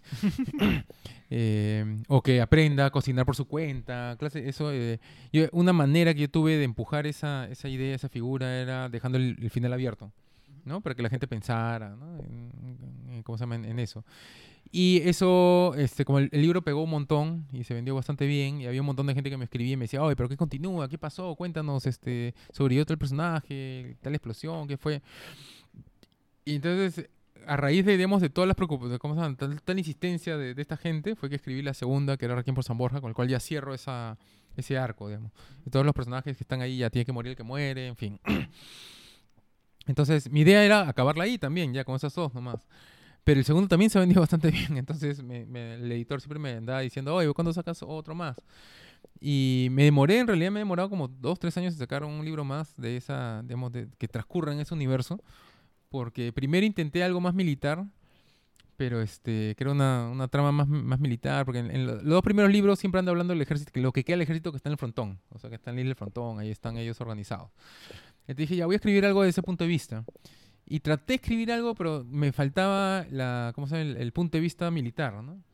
Porque, o sea, hay un montón de cosas que se hacen con filosofía, no sé, pues yo no he ido, no he pasado por una escuela oficial y yo no entiendo eh, muy bien eso. Entonces, mi idea era entrevistar a oficiales para, o sea, entrevistar a un par de oficiales para entender un poco mejor eso y sobre la base de, de lo que recoja y escribir una historia que, que sus protagonistas sean ya soldados, ¿no? Y hablé con un par, pero no llegué a nada, o sea, no, no llegué a nada útil para, para la historia, ¿no? Dije, ah, está interesante lo que me dicen, pero no, no me sirve para lo que quería contar. Entonces abandoné ese, ese, ese proyecto y de ahí empecé de cero escribiendo esto que son ya siete chicos, ¿no? Que los juntan, que es una sociedad militarizada, pero improvisada, en cierta manera, ¿no? No son oficiales de la- del ejército, ¿no? Es un grupo, es un grupo de sobrevivientes que se han organizado en Tarma, lo que yo cuento, este y que han tenido que organizarse porque están ante la, esta amenaza, es, ¿cómo se llama?, fuerte, extrema, que se les viene encima, que son zombies, han tenido que militarizarse, ¿no? Entonces han, han tenido que aprender a disparar, aprender a organizarse, aprender a, ¿cómo se llama?, a hacer patrullas en las noches. Y eso ha dado como resultado una sociedad mucho más organizada, o sea, mucho más obsesiva, ¿no? Claro, eh, eh, lo interesante es que, digamos, ya, ya obviamente no planteas pues la situación de que qué pasaría si empieza el apocalipsis zombie, ¿no? Porque en esta realidad la que pasa en el libro eh, en realidad es que el, ya existe, ¿no? Yo, yo lo he entendido como que existe muchos años atrás este, esta situación y que prácticamente la, la- la civilización que existía antes solamente se conoce por, ni siquiera por recuerdos, sino como una especie de leyenda, de decir, "Ah, decían que aquí se podía hacer esto, pero ya nadie lo sabe, porque prácticamente esa, esa realidad, la civilización ya se olvidó. Entonces, son chicos, ¿no? Porque son, son chicos, son jóvenes, que prácticamente se plantean una realidad en la que ya han crecido así, Claro. ¿no? En la que ya han crecido así, es decir, ya tienen toda la vida aprendida a que la situación es esta. Y digamos que a mí me parece muy interesante, como te decía en el bloque anterior, el, el trabajo introspectivo de cada uno, ¿no? Y además cómo dentro de sus fortalezas y debilidades cada uno aporta a, esta, a este pequeño grupo eh, para que se mantenga vigente y, bueno, realice la tarea que es este, explorar, tomar y recondicionar una, una posta. Claro, porque el- la- como, te contaba en el primer bloque, mi, idea con el con Requiem por Lima, que fue el primer libro, era re- replicar un poco ese sentimiento de los que vivíamos en los 80, ¿no? Acá en Lima. Y con este yo estoy tratando de replicar ya algo distinto, que es algo más reciente, ¿no? Más de los 2000 que es eh, toda esta generación nueva de chicos que no han vivido pues la crisis en el Perú. O sea, no vivieron la crisis de la hiperinflación, la ¿cómo se llama? el colapso del Estado en los 80s. Nu- nunca lo vivieron, no saben cómo es esa vaina. Entonces hay muchas veces en las cuales uno les discute cosas, le dice, oye, cuidado, no hay que hacer esto porque, este, como por ejemplo los FP, ¿no? Te dicen, no, que el FP sea estatal. Y aguanta, eso ya lo hemos probado en el Perú. Y fue un desastre, era la corrupción andante, eh, gente abandonada, fue lo peor que, o sea, lo peor que pudo haber sucedido, eso ya lo probamos y ya no funcionó. Pero para ellos es, es un cuento, es un mito, ¿no? Entonces, este, eso era un poco lo que yo trataba de, re- de replicar con ese, con ese elemento que tú dices, ¿no? De jóvenes que, que están tratando de tomar decisiones sobre la base de lo que ellos más o menos han escuchado y, y han percibido, pero que no saben realmente, ¿no? Ellos, porque ellos no lo vivieron. Entonces, este, hay un personaje, por ejemplo, que vive añorando con irse a vivir solo, ¿no? O sea, él ya quiere abandonar esta sociedad de, de- ¿cómo se llama? De, de sobrevivientes. Y su idea es irse a vivir solo al, al- al cerro, porque dice, no, claro, muchas personas que se piensan como él, no, que no, yo, yo solamente puedo este, hacerlo por mi cuenta, ¿no? O sea, no necesito a alguien más. No importa Claro. qué sociedad vivimos, así sea este, este Y- tipo caótico, no, yo lo puedo hacer solo. Claro, y su referencia es un tipo que él ha visto, que lo hace, pero que él no sabe si le va bien, si le va mal, ¿no? Él, él ha capturado el aspecto romántico nomás de irse a vivir solo a la montaña. Y, y la vaina es que vivir solo es, es, es- es horrible, pues es, es, es- Claro, y en una circunstancia como la que tú mencionas, que es un apocalipsis zombie, pues olvídate, pero Claro, y aparte la, la, la enfermedad, o sea, ¿qué pasa un día, no sé, un día que te resbalaste y no, no puedes ir a como, o sea, a recoger agua, te mueres de, te mueres de sed, ¿no? Este, entonces, el- lo que estoy tratando de re- de replicar, en, en, digamos, en esta introspección que tú dices es un poco eso, ¿no? De cómo, cómo hoy en día tenemos una sociedad de chicos que no han vivido, pues, la, la, la- ¿cómo se llama? La, la situación extrema y que no, no, no valoran los las precauciones que uno debería tomar para no replicar, eh, revivir nuevamente esos, esas crisis, ¿no? Mm, claro. eh, en este caso, Hans, bueno, nos has contado un poco el tema de que a ti te gusta, pues todo, todo lo relativo a los zombies y también este, cuál fue uno de los objetivos que tuviste al escribir estos libros, que es esto, ¿no? Tratar de, primero reflejar el, el caos, sí, que se vivió acá en el Perú en los años 80, luego este, en ese tema de de repente advertir un poco, ¿no? A la gente joven acerca de, de qué podría, cómo podría ser este, una vida en una, una sociedad igual de caótica o hasta peor incluso. Eh, pero por un aspecto interesante también que he encontrado y que estábamos conversando es que tú esta, estos libros empezaste a escribirlos, Requiem por Lima en este caso, y los subiste a internet. Lo subiste a Wattpad, que es una plataforma en donde este, de repente muchos, lo que, bueno, lo que yo he leído son fanfiction, por ejemplo, sobre todo, pero también hay, hay personas pues, que escriben este, obras, su propia autoría, y la van subiendo de a pocos y pues ahí tuvo, tuvo bastante pegada. Sí, es un mundo, Wattpad, es lo máximo. Yo, yo entré a Wattpad por referencia de una escritora peruana que firma como Aurora Seldon, que es tagneña, y que ella es bien leída, era, ahora ya no, ya no está tan activa, pero en esa época era bien, bien leída en Wattpad. Y ella me contó más o menos cómo era, me pareció interesante. Y dije, ah, voy a probar Wattpad. Y ahí es que empecé a escribir esta historia de zombies de a pocos. Porque antes, antes de Wattpad, antes de los blogs incluso, había una, no sé si ustedes llegaron a vivir esa época, habían los journals, los live journals en, en internet. No, yo, yo no. que yo eran como, como unos diarios en los cuales tú cada día podías escribir lo que habías hecho ese día y, y era público para que la gente lo vea. Era como un diario, querido diario, ¿no? pero para que todo el mundo lo lea. Y había gente que usaba eso, esa, esa plataforma para contar eh, cómo ellos sobrevivirían una epidemia zombie. Entonces te contaban, sí, tal día, o sea, escribían en tiempo real, ¿no? Tal día, he escuchado unos sonidos, me han dicho que pasa tal cosa. Y el siguiente día, oh, no, son zombies. El tercer día, tengo que salir corriendo. Y te iban contando así en, en, ¿cómo se llama?, en tiempo real, ¿no? Y yo, este, yo leía varios de esos que me parecían pajas. Entonces cuando me hicieron o sea, cuando me hicieron notar del Wattpad, yo me acordé de eso, que lo había leído hace unos años, y dije, ah, voy a escribir algo así. Y eh, eh, lo empecé a escribir, eh, le di cierta forma, lo subí a Wattpad eh, semanalmente, y de ahí, este, cuando lo acabé, un montón de gente lo leyó, y así es que yo me acerqué a una editorial y dije, mira, lo han leído más de 15.000 personas en, en un tiempo limitado. Entonces, este... Y como, el, el mi- ¿cómo se llama? Las editoriales independientes estaban como que en boom en ese momento y el terror estaba de moda, los zombies estaban de moda. Dijo, ya, ok, te lo publicamos y funcionó. ¿no? O Y sea, el- eh, eh, empezaste con los zombies entonces este, a través de Wattpad. O sea, antes de ello, porque tú has escrito otros libros. Sí, esta es mi sexta novela en realidad. Ujú. Yo tengo tres más de- que son medio, eh, más juveniles, de fantasía, así, medio más juvenil. Este, la primera de esas también se vendió bastante bien, que se llama El Heraldo en el Muelle. Este, que es de un chico que hace un pacto con el, o sea, es, es como medio humorístico, ¿no? Pero es un chico que hace un pacto con el diablo sin querer. Le vende su alma a cambio de ingresar a la universidad. Pero es como que un, es una Hay muchos confusión. que lo harían. Claro, es una confusión, él no, no se da cuenta de lo que está haciendo y el, y el diablo no quiere su alma. Porque dice, no, o sea, es que los, o sea, la- los humanos ahora pecan tan rápido que ya no necesito estar comprando almas. Eso era en el medioevo, cuando la la gente se cuidaba más, ¿no? Ahora ya vienen gratis. Claro, entonces, y le dice, pucha, que, este, y aparte, este, por el sistema, él tiene que pagar impuestos por el alma que tendría que comprar, al final no me sale la cuenta. Entonces le dice, ¿sabes qué? Te vuelvo tu alma a cambio de... Pero no te la puedo devolver así nomás porque soy el diablo, pues no, el diablo no, Mm. no sé. Te la vuelvo a cambio de una serie de tareas que me tienes que hacer. Entonces, a raíz de esas tareas, e- ese niño termina viajando, bueno, es un joven, termina viajando a otros universos, a otros mundos. Y, y el, el tema de fondo es escoger qué quiere estudiar, ¿no? Porque él, o sea, la novela empieza en que él no sabe qué quiere estudiar saliendo del colegio. Y él vende su alma a cambio de ingresar a estudiar medicina, pero no es, él realmente no quiere estudiar medicina, es porque su padre lo está obligando. Eh, y a lo largo de, estos, de estas tareas, de estos viajes que hace a otros universos, él descubre qué es lo que quiere ser, ¿no? Qué quiere hacer con su vida. Ah, Y esa novela pegó bastante bien. La leyeron en colegio, estaba en el plan lector, varios colegios. eh, y eso me motivó a seguir escribiendo, ¿no? Entonces, en mis primeras tres son así ese corte y las siguientes tres, que son estas, ya son ya de terror, ¿no? Que a mí siempre me gustó el terror. Claro. eh, y bueno, eh, hay otra cosita que en Requiem... Ah, pero espérate. Yo había escrito de zombies antes. Porque con un grupo de amigos teníamos un blog que se llamaba El Valhalla. Que nosotros tratamos de reescribir todo el mundo, todo, toda la historia del Perú, pero con el elemento zombie. Entonces, tratamos de darle sentido a cosas que son inexplicables. Pues, o sea, como, ¿cómo es posible pues, que firmáramos, no sé, pues un acuerdo con Bolivia? Zombies.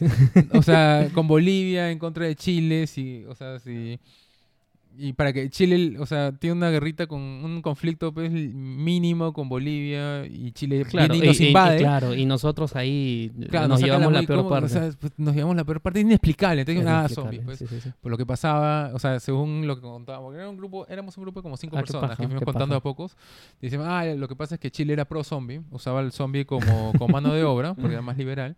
Y Perú era anti-zombie por su cultura milenaria andina, en la cual ya habíamos sufrido eso, ¿no? Eh, entonces, este, en realidad, el, el- fondo de ese conflicto era, pues, la utilización del zombie como mano de obra, ¿no? o, este, por ejemplo, las líneas de Nazca, ¿no? Si es algo inexplicable, entonces, no, lo que pasa es que los antiguos peruanos, según en nuestra mitología, eran expertos luchadores contra zombies. Entonces, una forma que tenían era poner líneas en el piso para que los zombies se queden dando vueltas así en espiral como la cola del mono. Entonces, eh, los, los antiguos peruanos podían salir corriendo, organizarse y ya regresar con cachiporras, ¿no? Y ma- matar a, los zombies a, a- a- golpes en la cabeza, ¿no? Claro, ¿no? Algo que podría meterse ahí también el elemento zombie, no sé, es este, esa, esa famosa historia, ¿no? De la guerra entre los incas y los chancas, cuando Pachacútec Ah, supuestamente claro, claro. hizo despertar a los soldados de piedra. De repente eran zombies, ¿no? Claro, según, los chancas. según nosotros los incas eran pro zombies, pues.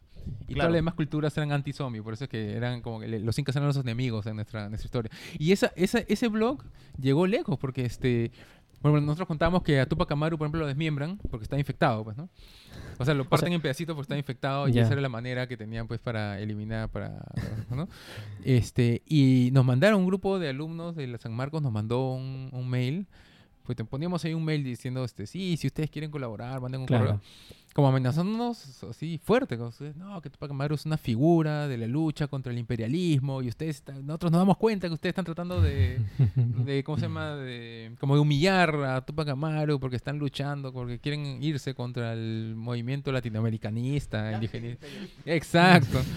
Eso fue una vez y otra vez este, nosotros habíamos escrito que es, eh, San Martín, José San Martín, el liberador, Este, y esto es verdad, él, él le decían el pastor de muertos, es, es verdad. Porque él era, él venía de, de hacer caballería, él, él era oficial de caballería y, y era jefe de una unidad que era bien efectiva. Pasaban así galopando y mataban a medio mundo. Entonces le decían el, el pastor de muertos porque pasaba y dejaba a todo el mundo muerto atrás de él. claro. Los granaderos a caballo. Exacto, los granaderos a caballo. Y este. Y nosotros contábamos pues que él, él le decían pastor de muerto al contrario, porque él tenía, había traído a España una técnica que hacía sonido para traer zombies y eso lo usaba como infantería. Entonces lo traía hacia el enemigo y la gente, ah, es zombies y escapaba, ¿no? Y después ya él con sus caballos mataba a los zombies que quedaban. Y, eh, pero- y- y no se lo plantearon en su momento en, en pasarlo en un libro por escrito? Intentamos un par de... Lo que pasa es que éramos cinco patas y nunca nos organizamos. Y una vez intentamos de juntarlo todo en un libro. Pero este... Pero salían muy pocas páginas. O sea... Y nosotros nos habíamos ima- imaginado que iba a salir más. Pero cuando lo pues, pasamos a una diagramación de libro salían como que 100 páginas más.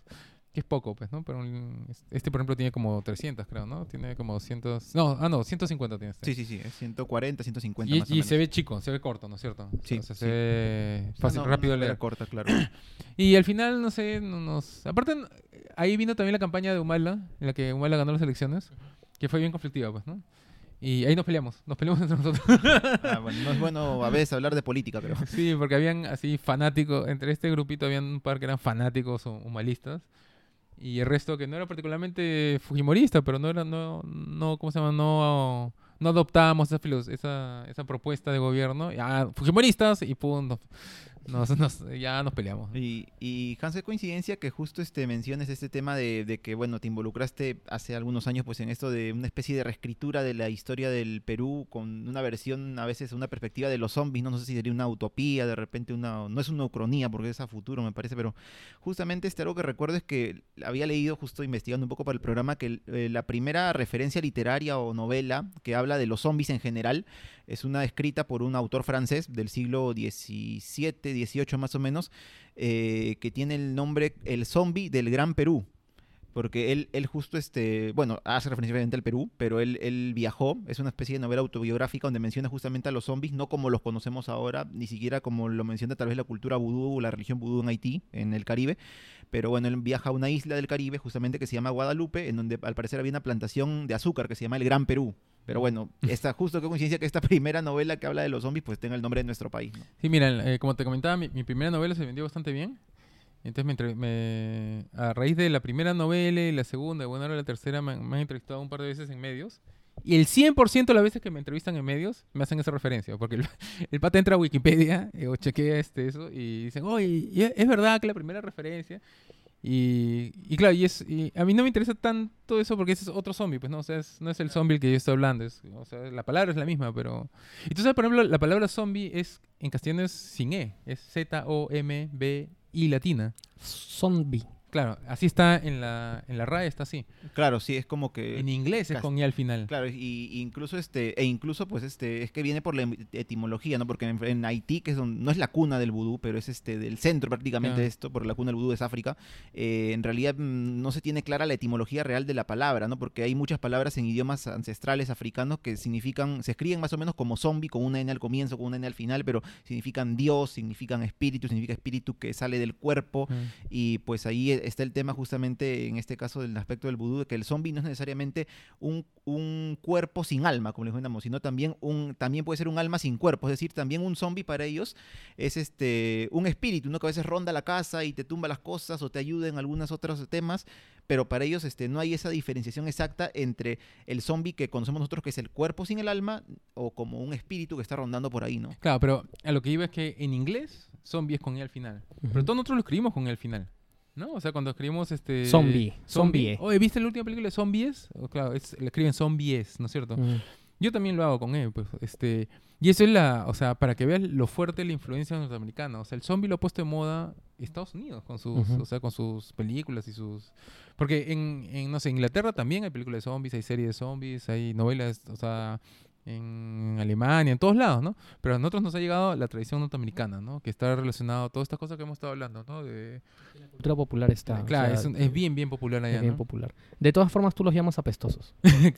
Claro, ahí yo trato de ponerles otro, o sea, busqué otro nombre para que no decir la palabra zombie tantas veces, porque al final como, como están rodeados de eso, y tú, o sea, cuando escribes un cuento, tratas de no repetir, o cuando escribes una novela, una historia, tratas, supuestamente tienes que intentar no repetir siempre las mismas palabras, ¿no? Entonces, este, como, pero como están rodeados de zombies, entonces, este, a veces le digo zombies, a veces muertos hasta andantes, a veces cadáveres, este, reanimados. Claro, entonces me faltaban otras formas de referirme a este monstruo, entonces ahí le meto otras otras formas de, ref- o sea, apestosos o otras también, ¿no? Este, los lentos también los llamo por ahí. Sí, los lentos también. Sí. Pero lo de apestosos me parece me parece muy certero, porque cl- claro, son muertos y el- o sea, una persona muerta como huele. Claro, y, y, o sea, y un cadáver, o Sí, sea, es que es un- o sea, una persona, un pariente que se muere nomás, Sí. al tercer, cuarto día ya está oliendo feo, ¿no? Sí, sí, sí, O sea, cuando está en la- el velorio, en el segundo, tercer día. Entonces, imagínate, pues, un cadáver que ha estado caminando, pues, por años. Tiene que oler horrible, pues, ¿no? O sea, debe estar en un estado de putrefac- putrefacción terrible. Y lo que yo cuento en la siguiente novela, que voy a sacar el próximo año, es, este, o sea, en el... Cuando cuento cómo es que entrenaron estos chicos, Ujú. es que una forma, o sea, una, una cosa en la que los entrenaban era resistir el olor. Ujú. Entonces los llevaban a lugares donde habían zombies y los hacían respirar así de golpe el olor para que se vayan acostumbrando. Porque al final es como, es casi casi una guerra psicológica, ¿no? O sea, si tú de repente te enfrentas a algo que huele horrible, el impacto nomás ya te, te descomputa un momento Claro, sí, sí, sí. y eso puede ser aprovechado por el te enemigo. ¿no? bajonea. Sí. Entonces, este, sí, pues ese es un elemento que a veces no, no lo toman en cuenta, ¿no? En otras historias de zombies. Interesante. Eh, pero en un apocalipsis zombie, ya para, ya para terminar, ¿a quién, ¿a quién hay que temerle más? ¿A los zombies o a las propias personas? Es que tú tienes que armar pues tu, tu equipo pues de gente, ¿no? En la que puedes confiar. Este, o sea que un, un- no sé, en mi segunda novela Requiem por San Borja, porque en la primera Requiem por Lima es un pata que está entrenado, pues, o sea, ha estado haciendo esto muchas veces, muchas veces ha venido a la ciudad, sabe cómo matar, sabe cómo esconderse, sabe todo. Es un es un ducho el pata, ¿no? Un capo. Pero en la segunda yo, yo ya introduzco el elemento de los niños, ¿no? O sea, el, el tipo ya no puede, o sea, un tipo también con todo ese entrenamiento no puede necesariamente aplicar todos sus trucos si está pues con niños, ¿no? Porque los niños se cansan, lloran, son más impresionables. Entonces, este, ya la situación se complica, ¿no? Entonces, a la pregunta es que tienes que pensar que quizás tú ya no estás solo, estás con tu familia, sea, estás con tu esposa, con tus hijos, y tú puedes ser lo máximo, ¿no? O sea, yo, por ejemplo, yo, yo, yo he sido scout toda mi vida, ahora soy dirigente, he hecho actividades con chicos más grandes, ya de 20, 21 años. Hemos hecho actividades alucinantes, ¿no? Que nos hemos ido al cerro, hemos estado ahí sin equipo. O sea, yo, yo puedo sobrevivir en la... Yo, yo tranquilamente, yo solo, yo puedo sobrevivir en el, en el campo por mi cuenta. Uy, no llevas porque nosotros no creo que lo hagamos. Pero ya con mi familia es distinto, pues, porque ya tengo que cargar pues con hijos, este, con, o, o con amigos me dicen, ah, Hans, este, como tú sabes este, pescar, y o sea, s- tú sabes, sobrevivirías, digamos, en el campo porque tú sabes pescar y tú sabes esto y tú sabes lo otro, yo me voy a pegar a ti. ¿Y yo qué gano? ¿Yo qué gano cargando contigo, gordito, que no sabes este, hacer nada? Como uno de los personajes, justamente. ¿no? Claro, Al este- más o menos, ¿no? Es que, es Mm, que ah. justamente ahora que mencionas eso y... ¿Cómo, ¿Cómo podemos llamarlo? Porque, eh, eh, como dijo Jorge, ¿a quién temerle más en un, en un escenario de ese tipo? ¿A los zombies, o sea, a los muertos, o a los vivos, ¿no? ¿Por qué? Porque esto, esto no, no quiero decir que... que ¿Cómo, cómo, cómo te iba a explicarlo? Eh, uno, en una, una situación tan extrema, tan radical, pues obviamente que a muchas personas va a sacar no sé si llamarlo peor, tal vez en algunos casos, pero el otro extremo de, oye, a ver, ya, yo soy- puedo ser solidario, puedo ser buena gente, pero llegado a este punto, o sea, tengo que salvar a mi familia, a los míos y en un punto incluso a mí mismo, ¿no? O sea, claro. Y, y pues en este punto, pues tú me conocías a mí, oye, tú eres buena gente, sálvame, llévame, qué sé yo, somos patas, pero ya llega un punto en que no, pues no, o sea, tengo que tener prioridades y lamentablemente porque estamos en una situación que, que lo amerita. Claro, él, por ejemplo, los scouts, los scouts hay un, hay un, co- tienen un código de conducta en los scouts, que es la ley scout, este, que le escribió un señor Baden Powell hace más de 100 años, que son 10, 10 pautas de conducta, por ejemplo, no. Eh, Claro, son las 10 partes de la ley scout, le dicen, ¿no? Entonces, este, por ejemplo, uno es eh, no desperdiciar, ¿no? Ser económico, no desperdiciar, es una pauta que te dan. Y después el mismo Baden Powell hace más de 100 años, antes de morir, se dijo, por si acaso hay uno, hay una, hay un mandamiento 11, 11. que es el scout no es imbécil. ¿No? O sea, lo dijo antes de morir, se lo dejó escrito, ¿no? El scout no es idiota, porque como se había proliferado esta idea que los scouts son buena gente, hacen buenas acciones, Ya, este, claro. hay mucha gente que se, que se aprovechaba de eso, ¿no? Ujú.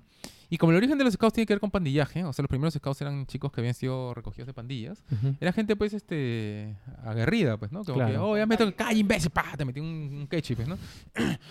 Entonces, eh, y, es, y ese, ese, ¿cómo se llama? Ese, esa- ese artículo número 11 es bien citado hoy en día porque a los chicos tú les debes enseñar a hacer, a mantener su inocencia, ¿no? A, ¿cómo se llama? A que seas bueno, a que... Solidario. a no desperdiciar, todo lo que hemos estado haciendo por 100 años. Pero no tonto.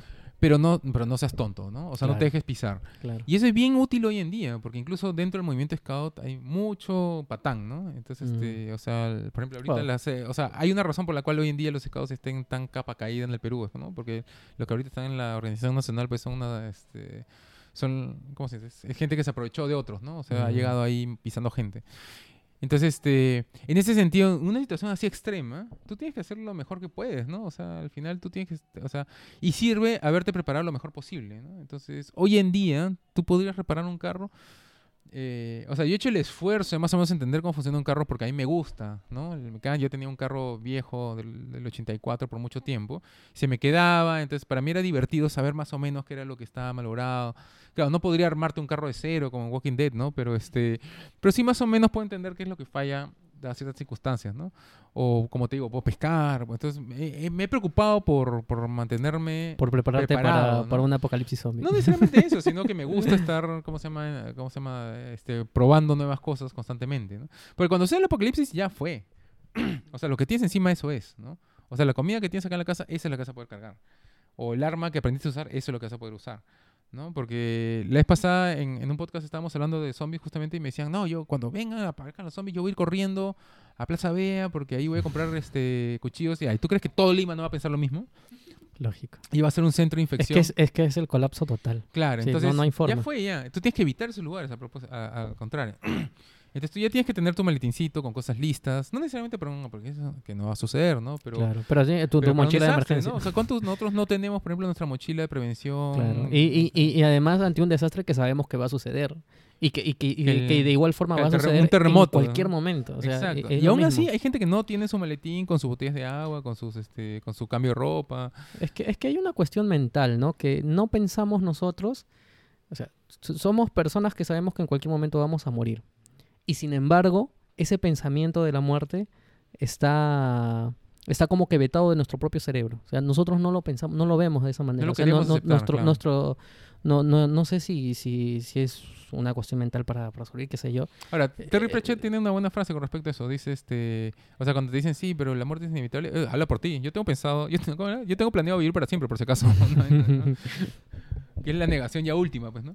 Claro, es que yo alguna vez, este, hace no mucho leí un artículo, recuerdo, este, que indica eso, ¿no? Que por, por un tema ya evolutivo, de especie, el ser humano blo- bloquea eso de la muerte, ¿no? O sea, claro que nos impresiona cuando vemos morir a alguien, sobre todo un ser querido, pero, eh, pero nosotros al mismo tiempo, este, no, nuestra mente, nuestra conciencia nos lo hace evitar. Ya olvídate de eso, Pero ¿no? O eso- sea, según él, está lejos. Pero o sea, es un no fenómeno más social, porque hay sociedades que tienen, que tienen más aceptación a la muerte, ¿no? La, la cultura asiática, por ejemplo, tienen las cenizas de los, o sea, de los seres queridos en la sala, ¿no? O sea, lo tienen mucho más cercano. Ah, Mucha la- gente acá también. sí. Claro, la, la cultura judía también, por ejemplo, ¿no? Tiene eh, una semana de, o sea, cuando muere alguien querido, un ser querido, tú tienes una semana de, como de ritos que tienes que repetir.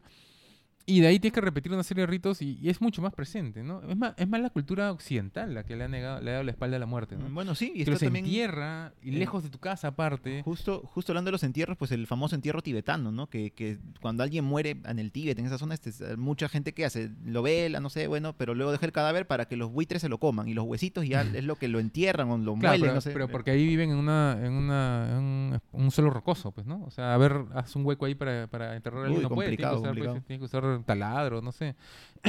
pero es la necesidad en- y en realidad es ahora último lo que hemos vivido es una industrialización o sea, ¿cómo se dice? Una formalización de la industria de los sepelios, ¿no? O sea, ahora es como como somos más ¿no? Y las empresas que se dedican a esto se han industrializado, se han corporativizado. ¿No? Ahora es mucho más impersonal incluso, ¿no? Claro, porque... O sea, te dan Sí, opciones, ¿no? sí. ¿Quieres el, el sea- el marrón o el negro? Ya, coge. ¿El grande o el chico? Este, ¿Quieres enterrarlo aquí, pero, aquí aquí? pero, pero, va- pero es que incluso, o sea, prácticamente se muere alguien y ya te ofrecen el servicio de hacerse cargo de todo. Exacto. Y prácticamente tú vas un ratito al velorio, vas un ratito al sepelio y ya no te enteras de Y nada cualquier más. O cosa sea, que te salga se del- pierde Claro, totalmente y el- cualquier cosa que se salga del guion, eh, lo siento, ¿no? O sea, por ejemplo, la otra vez un amigo me está contando que, o sea, él bueno, trabaja para una embajada y él tuvo que estar presente en el velorio de una persona de esa nacionalidad Y, esa, eh, y el de repente, o sea, no sé cuál es el efecto biológico, qué cosa, pero le empezó a salir sangre el ojo. O sea, así en pleno velorio, ¿no? O sea, después de- ya de muerto, de varias horas de estar muerto, cadáver empezó a botar sangre del ojo. Y la familia, ah, pucha, es un presagio, pues, ¿no? Obviamente Malí está dia- endiablado, no sé. y el, la gente de la funeraria no, no tenía protocolo para eso, ¿no? O sea, no sé, tú me has pagado por A, B y C, y yo he hecho A, B y C, ¿no? Y un, lo que me contaba era que un, uno de los, o sea, uno de los cargadores del ataúd, él dijo, ya, págame, yo, yo sé qué hay que hacer, págame, creo que 100 soles, lo que serían 100 soles, 200 soles, y yo me encargo. Y ya, pues le pagaron, y el pata agarró, el- sacó a toda la gente del- de la sala, agarró el cadáver, y lo llevó al baño, y lo, lo- así, de, de arriba, o sea, lo agarró las patas, pero un pata así, con, un, un tipo pues agarrado, o sea, con, con, con musculoso, digamos, Ujú. que es los que cargan los, Claro. los ataúdes, ¿no? Y de cabeza lo metió al, o sea, al, al water para que botara toda la sangre. así. Lo sacudió. Lo sacudió hasta que botó todo y de ahí ya lo limpió, lo lavó, le limpió un poco la sangre que le había caído la ropa y lo volvió a meter al ataúd. Y él solo. ¿Entiendes? Entonces, esa clase de cosas pasan tras... Incluso eso pasa tras bambalinas, ¿no? O sea, al final se ha industrializado la industria del sepelio Sí. y eso nos ha alejado un poquito Se, ha- más se ha del fenómeno de la lo- muerte. se, ha ¿no? perdido lo- se ha perdido los ritos funerarios. Claro, Sí, este, sí. incluso, por ejemplo, hay lugares donde ya no hay donde, donde enterrar, ¿no? Entonces lo entierras por unos años nomás, por 10, 20 años, y después te lo devuelven, Ujú. ¿no? Y haz lo que quieras con esta vaina. ¿Y tú qué haces con eso? Pues lo- como ya, ya te distan- distanciaste del muerto, porque ya pasó 10, 20 años, y ya, es tu- ya no es tu papá, es tu abuelo, quizás, tu tío abuelo, quién sabe Dios. Entonces ya, pues, ¿qué hacemos esto? Ya lo tiramos nomás, ¿no? Entonces, nosotros mismos, o sea, vivimos en una sociedad que, que nos hemos, por voluntad propia, nos hemos distanciado. ¿Cuánto nosotros vamos al, no sé, al cementerio, a visitar a nuestros seres queridos? Mínimo una vez al año. Mínimo. Mi- mínimo, ¿no? Pero Mínimo, es que hay algunas familias que no. No, o sea, cuando uno va al cementerio realmente ves eh, tumbas que están olvidadas porque ya a nadie le importa. No Claro. sé, que es, es algo así. Por eso te digo, o sea... eh, Pues, en eh, Europa hacen picnic en los, en los cementerios, ¿no? O sea, la gente va y hace picnic ahí, o sea, así de cercanos están, ¿no? En Francia, Inglaterra. Y creo que había un país centroamericano en Estados Unidos que le que a los muertos pues le lo vestían de la de la actividad que más le había- no sé, ponte, tenía una motocicleta y era un motociclista así eh, endiablado y una vez muerto lo maquillaban, lo ponían en su moto, le tomaban una foto y esa era la foto con la que iban a recordarlo, muerto. Sí, sí, sí, sí. Hay, hay fotos. ¿tú Bueno, en Estados? Unidos hay un sistema de que cuando te mueres, porque cuando te mueres, tus cuentas en redes sociales siguen vivas, ¿no? O sea, siguen activas. Ah, Y ya, hay- me imagino que para, para cerrarlas o para avisar que, ya has fallecido, me imagino. Claro, entonces, este, por ejemplo, ¿cómo se llama este famoso crítico de cine? Cisco, Ebert, Ebert. Ujú. Ever, por ejemplo, sus, él se murió hace varios años y sus cuentas en redes sociales siguen activas. O sea, porque como el pata tenía una industria, o sea, había una empresa detrás de él. O sea, él ya tenía su propia empresa y tenía su productor y tenía su representante y tenía gente, el maquillista y toda esa vaina. Se ha muerto y esos han, tirado para adelante con la maquinaria, ¿no? Entonces mantienen vivo su cuenta eh, eh, Ebert. eh, En, Twitter, por ejemplo, siguen comentando películas. en, YouTube también siguen poniendo videos antiguos de él o ya es una persona nueva la que está grabando. Y la página web eh, también de no sé cómo se se llamará, este, la, la mantienen viva, ¿no? Entonces, en Estados Unidos lo que hay es una empresa a la cual tú le das acceso a tus cuentas este, de redes sociales y tú le dices qué quieres que suceda cuando te mueras, ¿no? Si quieren que la mantengas viva o quieres una serie de mensajes para de como despedirte de todos tus seres queridos, también es una opción. Pero, o sea, imagínate qué, tétrico, pues, ¿no? O sea, Pero ay, que creo que de, to- de todas formas para nosotros que tenemos cuentas que no somos ni, ni cerca de famosos, igual existen protocolos, ¿no? Porque influencers. Claro, porque creo que cuando los familiares este, mm, mandan mensajes, no sé, la- la- nuestros perfiles de Facebook, por ejemplo, se convierten en perfiles de a la memoria de. Pero yo he visto perfiles de... Pero para eso de- tienes que reportarlo. Claro, tienes que reportarlo. pues. Pero yo he visto perfiles de personas que, bueno, desafortunadamente han fallecido y a veces viene el cumpleaños y... Entonces, como Facebook, a veces tienes conectado a tantas personas, yo veo personas, feliz cumpleaños, pasa un bonito día con tu familia. Ya, Amigo, hace como dos, tres años que ya no está sí, esta persona. Bueno, Pero Son- eso, por ejemplo, yo yo tengo un, un amigo que era escritor, falleció, y su cuenta sigue activa. Pero alguien le está manteniendo. Yo no sé quién, o sea, este, Debe ser algún familiar, pues, ¿no? Pero ¿será? digamos, ahí Pero viene, ahí viene, la- ahí viene, piensa, ¿será? ¿No será? Claro, Quizás ¿no? internet ya generó pues un... ahí, viene, ahí viene la, la, la cuestión. Bueno, en los fanpage creo que sí, eh, eh, cuando son sitios, tú puedes reclamar la autoría de un, de un sitio, ponte un establecimiento comercial, ¿no? El fanpage, fanpage igual el administrador lo tiene, ¿no? Pero no sé, igual es un poco extraño. Bien, Hans, eh, ¿en dónde podemos encontrar tu libro? Recomienda un poco a nuestros, a nuestros escuchas. Eh, ahorita, como, como, es, como la editorial es independiente, la- el proceso de meterlo en librerías es, es lento. Entonces, ahorita si quieren, está, bueno, está en ferias, en ferias literarias, ahí lo pueden encontrar. O si no, me pueden encontrar en escribir por Facebook. ¿Ya? O sea, busquen ahí mi nombre o si no, mi, mi página de Facebook, Economía de los Mil Demonios. Ahí O me, en Twitter. eh, o en Twitter, que es arroba mil demonios. ¿En tu Facebook cómo te encontramos? Con mi nombre. Soy el único, no, no tengo homónimo. este. Y me escriben ahí por Facebook y ahí les, les, les- los, o sea, lo que, lo que he estado haciendo estos, estos, estas semanas es que me depositan el dinero en una cuenta y yo se los mando por correo. Sí, bueno, mm, de parte de nosotros, tanto Daniel y yo hemos leído el libro. Este, no, nos ha gustado mucho. La verdad es que se lee bien, ¿no? Se lee bien. Es, es, este, es bastante ligero. Y la verdad es que la, la última parte creo que es el desenlace de la historia. Creo que es a mí lo particularmente lo que, el- me ha, lo que me ha gustado El más. último capítulo dices. Porque le das un, o sea, eh, claro, pareciera que la historia te está empujando hacia un punto y luego le das un giro totalmente distinto. Mm. Y no quiero hacer ningún spoiler, pero, pero realmente el último capítulo te brinda, te brinda un análisis muy interesante de cómo, de cómo se podría sobrevivir a esto, ¿no? Sol- solamente eso quiero decir. Sí, la verdad es que sí, tenía- sí, sí, te- sí me ha gustado. Tenía mis dudas, ¿no? Porque es, es un poco arriesgado ese final, ¿no? Mm, sí, de todas maneras esperamos la segunda parte que nos ha dicho que ya este, está. Sí, ya este, está lista en realidad. Ah, el próximo año ya sale. De todas maneras, para ver qué pasó con todos los demás personajes, ¿no? y bueno, este, gracias Hans de todas maneras este, por haber estado en Por las Rutas de la No, Curiosidad. gracias a ustedes por, la, Sí. por invitarme. No, sí, y bueno, lo último que quería agregar, este, bueno, hemos hablado mucho del tema de los zombies, hemos hablado también este, del tema del- de la cultura, la religión vudú, que es explica en parte el origen pues, de, este, de, este, de este tipo de entes, de seres, eh, pero solamente quería decir que si de repente quieren investigar un poco más acerca del vudú, es muy interesante porque está muy ligado a la historia de Haití, que este, justo cuando hablamos del tema ¿no? de la gente que habla en redes sociales y ciertas cosas que no son, recuerdo por ejemplo cuando hubo el terremoto de Haití hace algunos años, un, un pastor, empresario estadounidense que se llama Pat Robertson, que es del Club 700, dijo, no, lo que pasa es que Haití está maldito porque hicieron pacto con el diablo, ¿no? Y Haití, pues es una, es, la verdad es que es un país que ha sufrido muchísimo a lo largo de su historia, dictaduras, terremotos, guerras, pobreza, pero... Pero leyendo su historia, leyendo su historia, pues nos vamos a dar cuenta cómo desde un inicio este pobre país pues nació, eh, no sé si llamarlo en ruinas, este, eh, con, con- de cierta forma maldito, pero es, por una razón, no es por una razón sobrenatural, ¿no? Sino viendo cómo pues este, este país que fue el segundo en América en independizarse después de los Estados Unidos, eh, pero era una república de gente negra. Y entonces en aquella época para mucha gente pues esto era una aberración, ¿no? Desde el tema del racismo hasta, hasta el tema risible de decir cómo es imposible que gente negra se pueda gobernar sola, ¿no? De un inicio. Su declaración de independencia fue escrita sobre la piel de una persona blanca en sangre.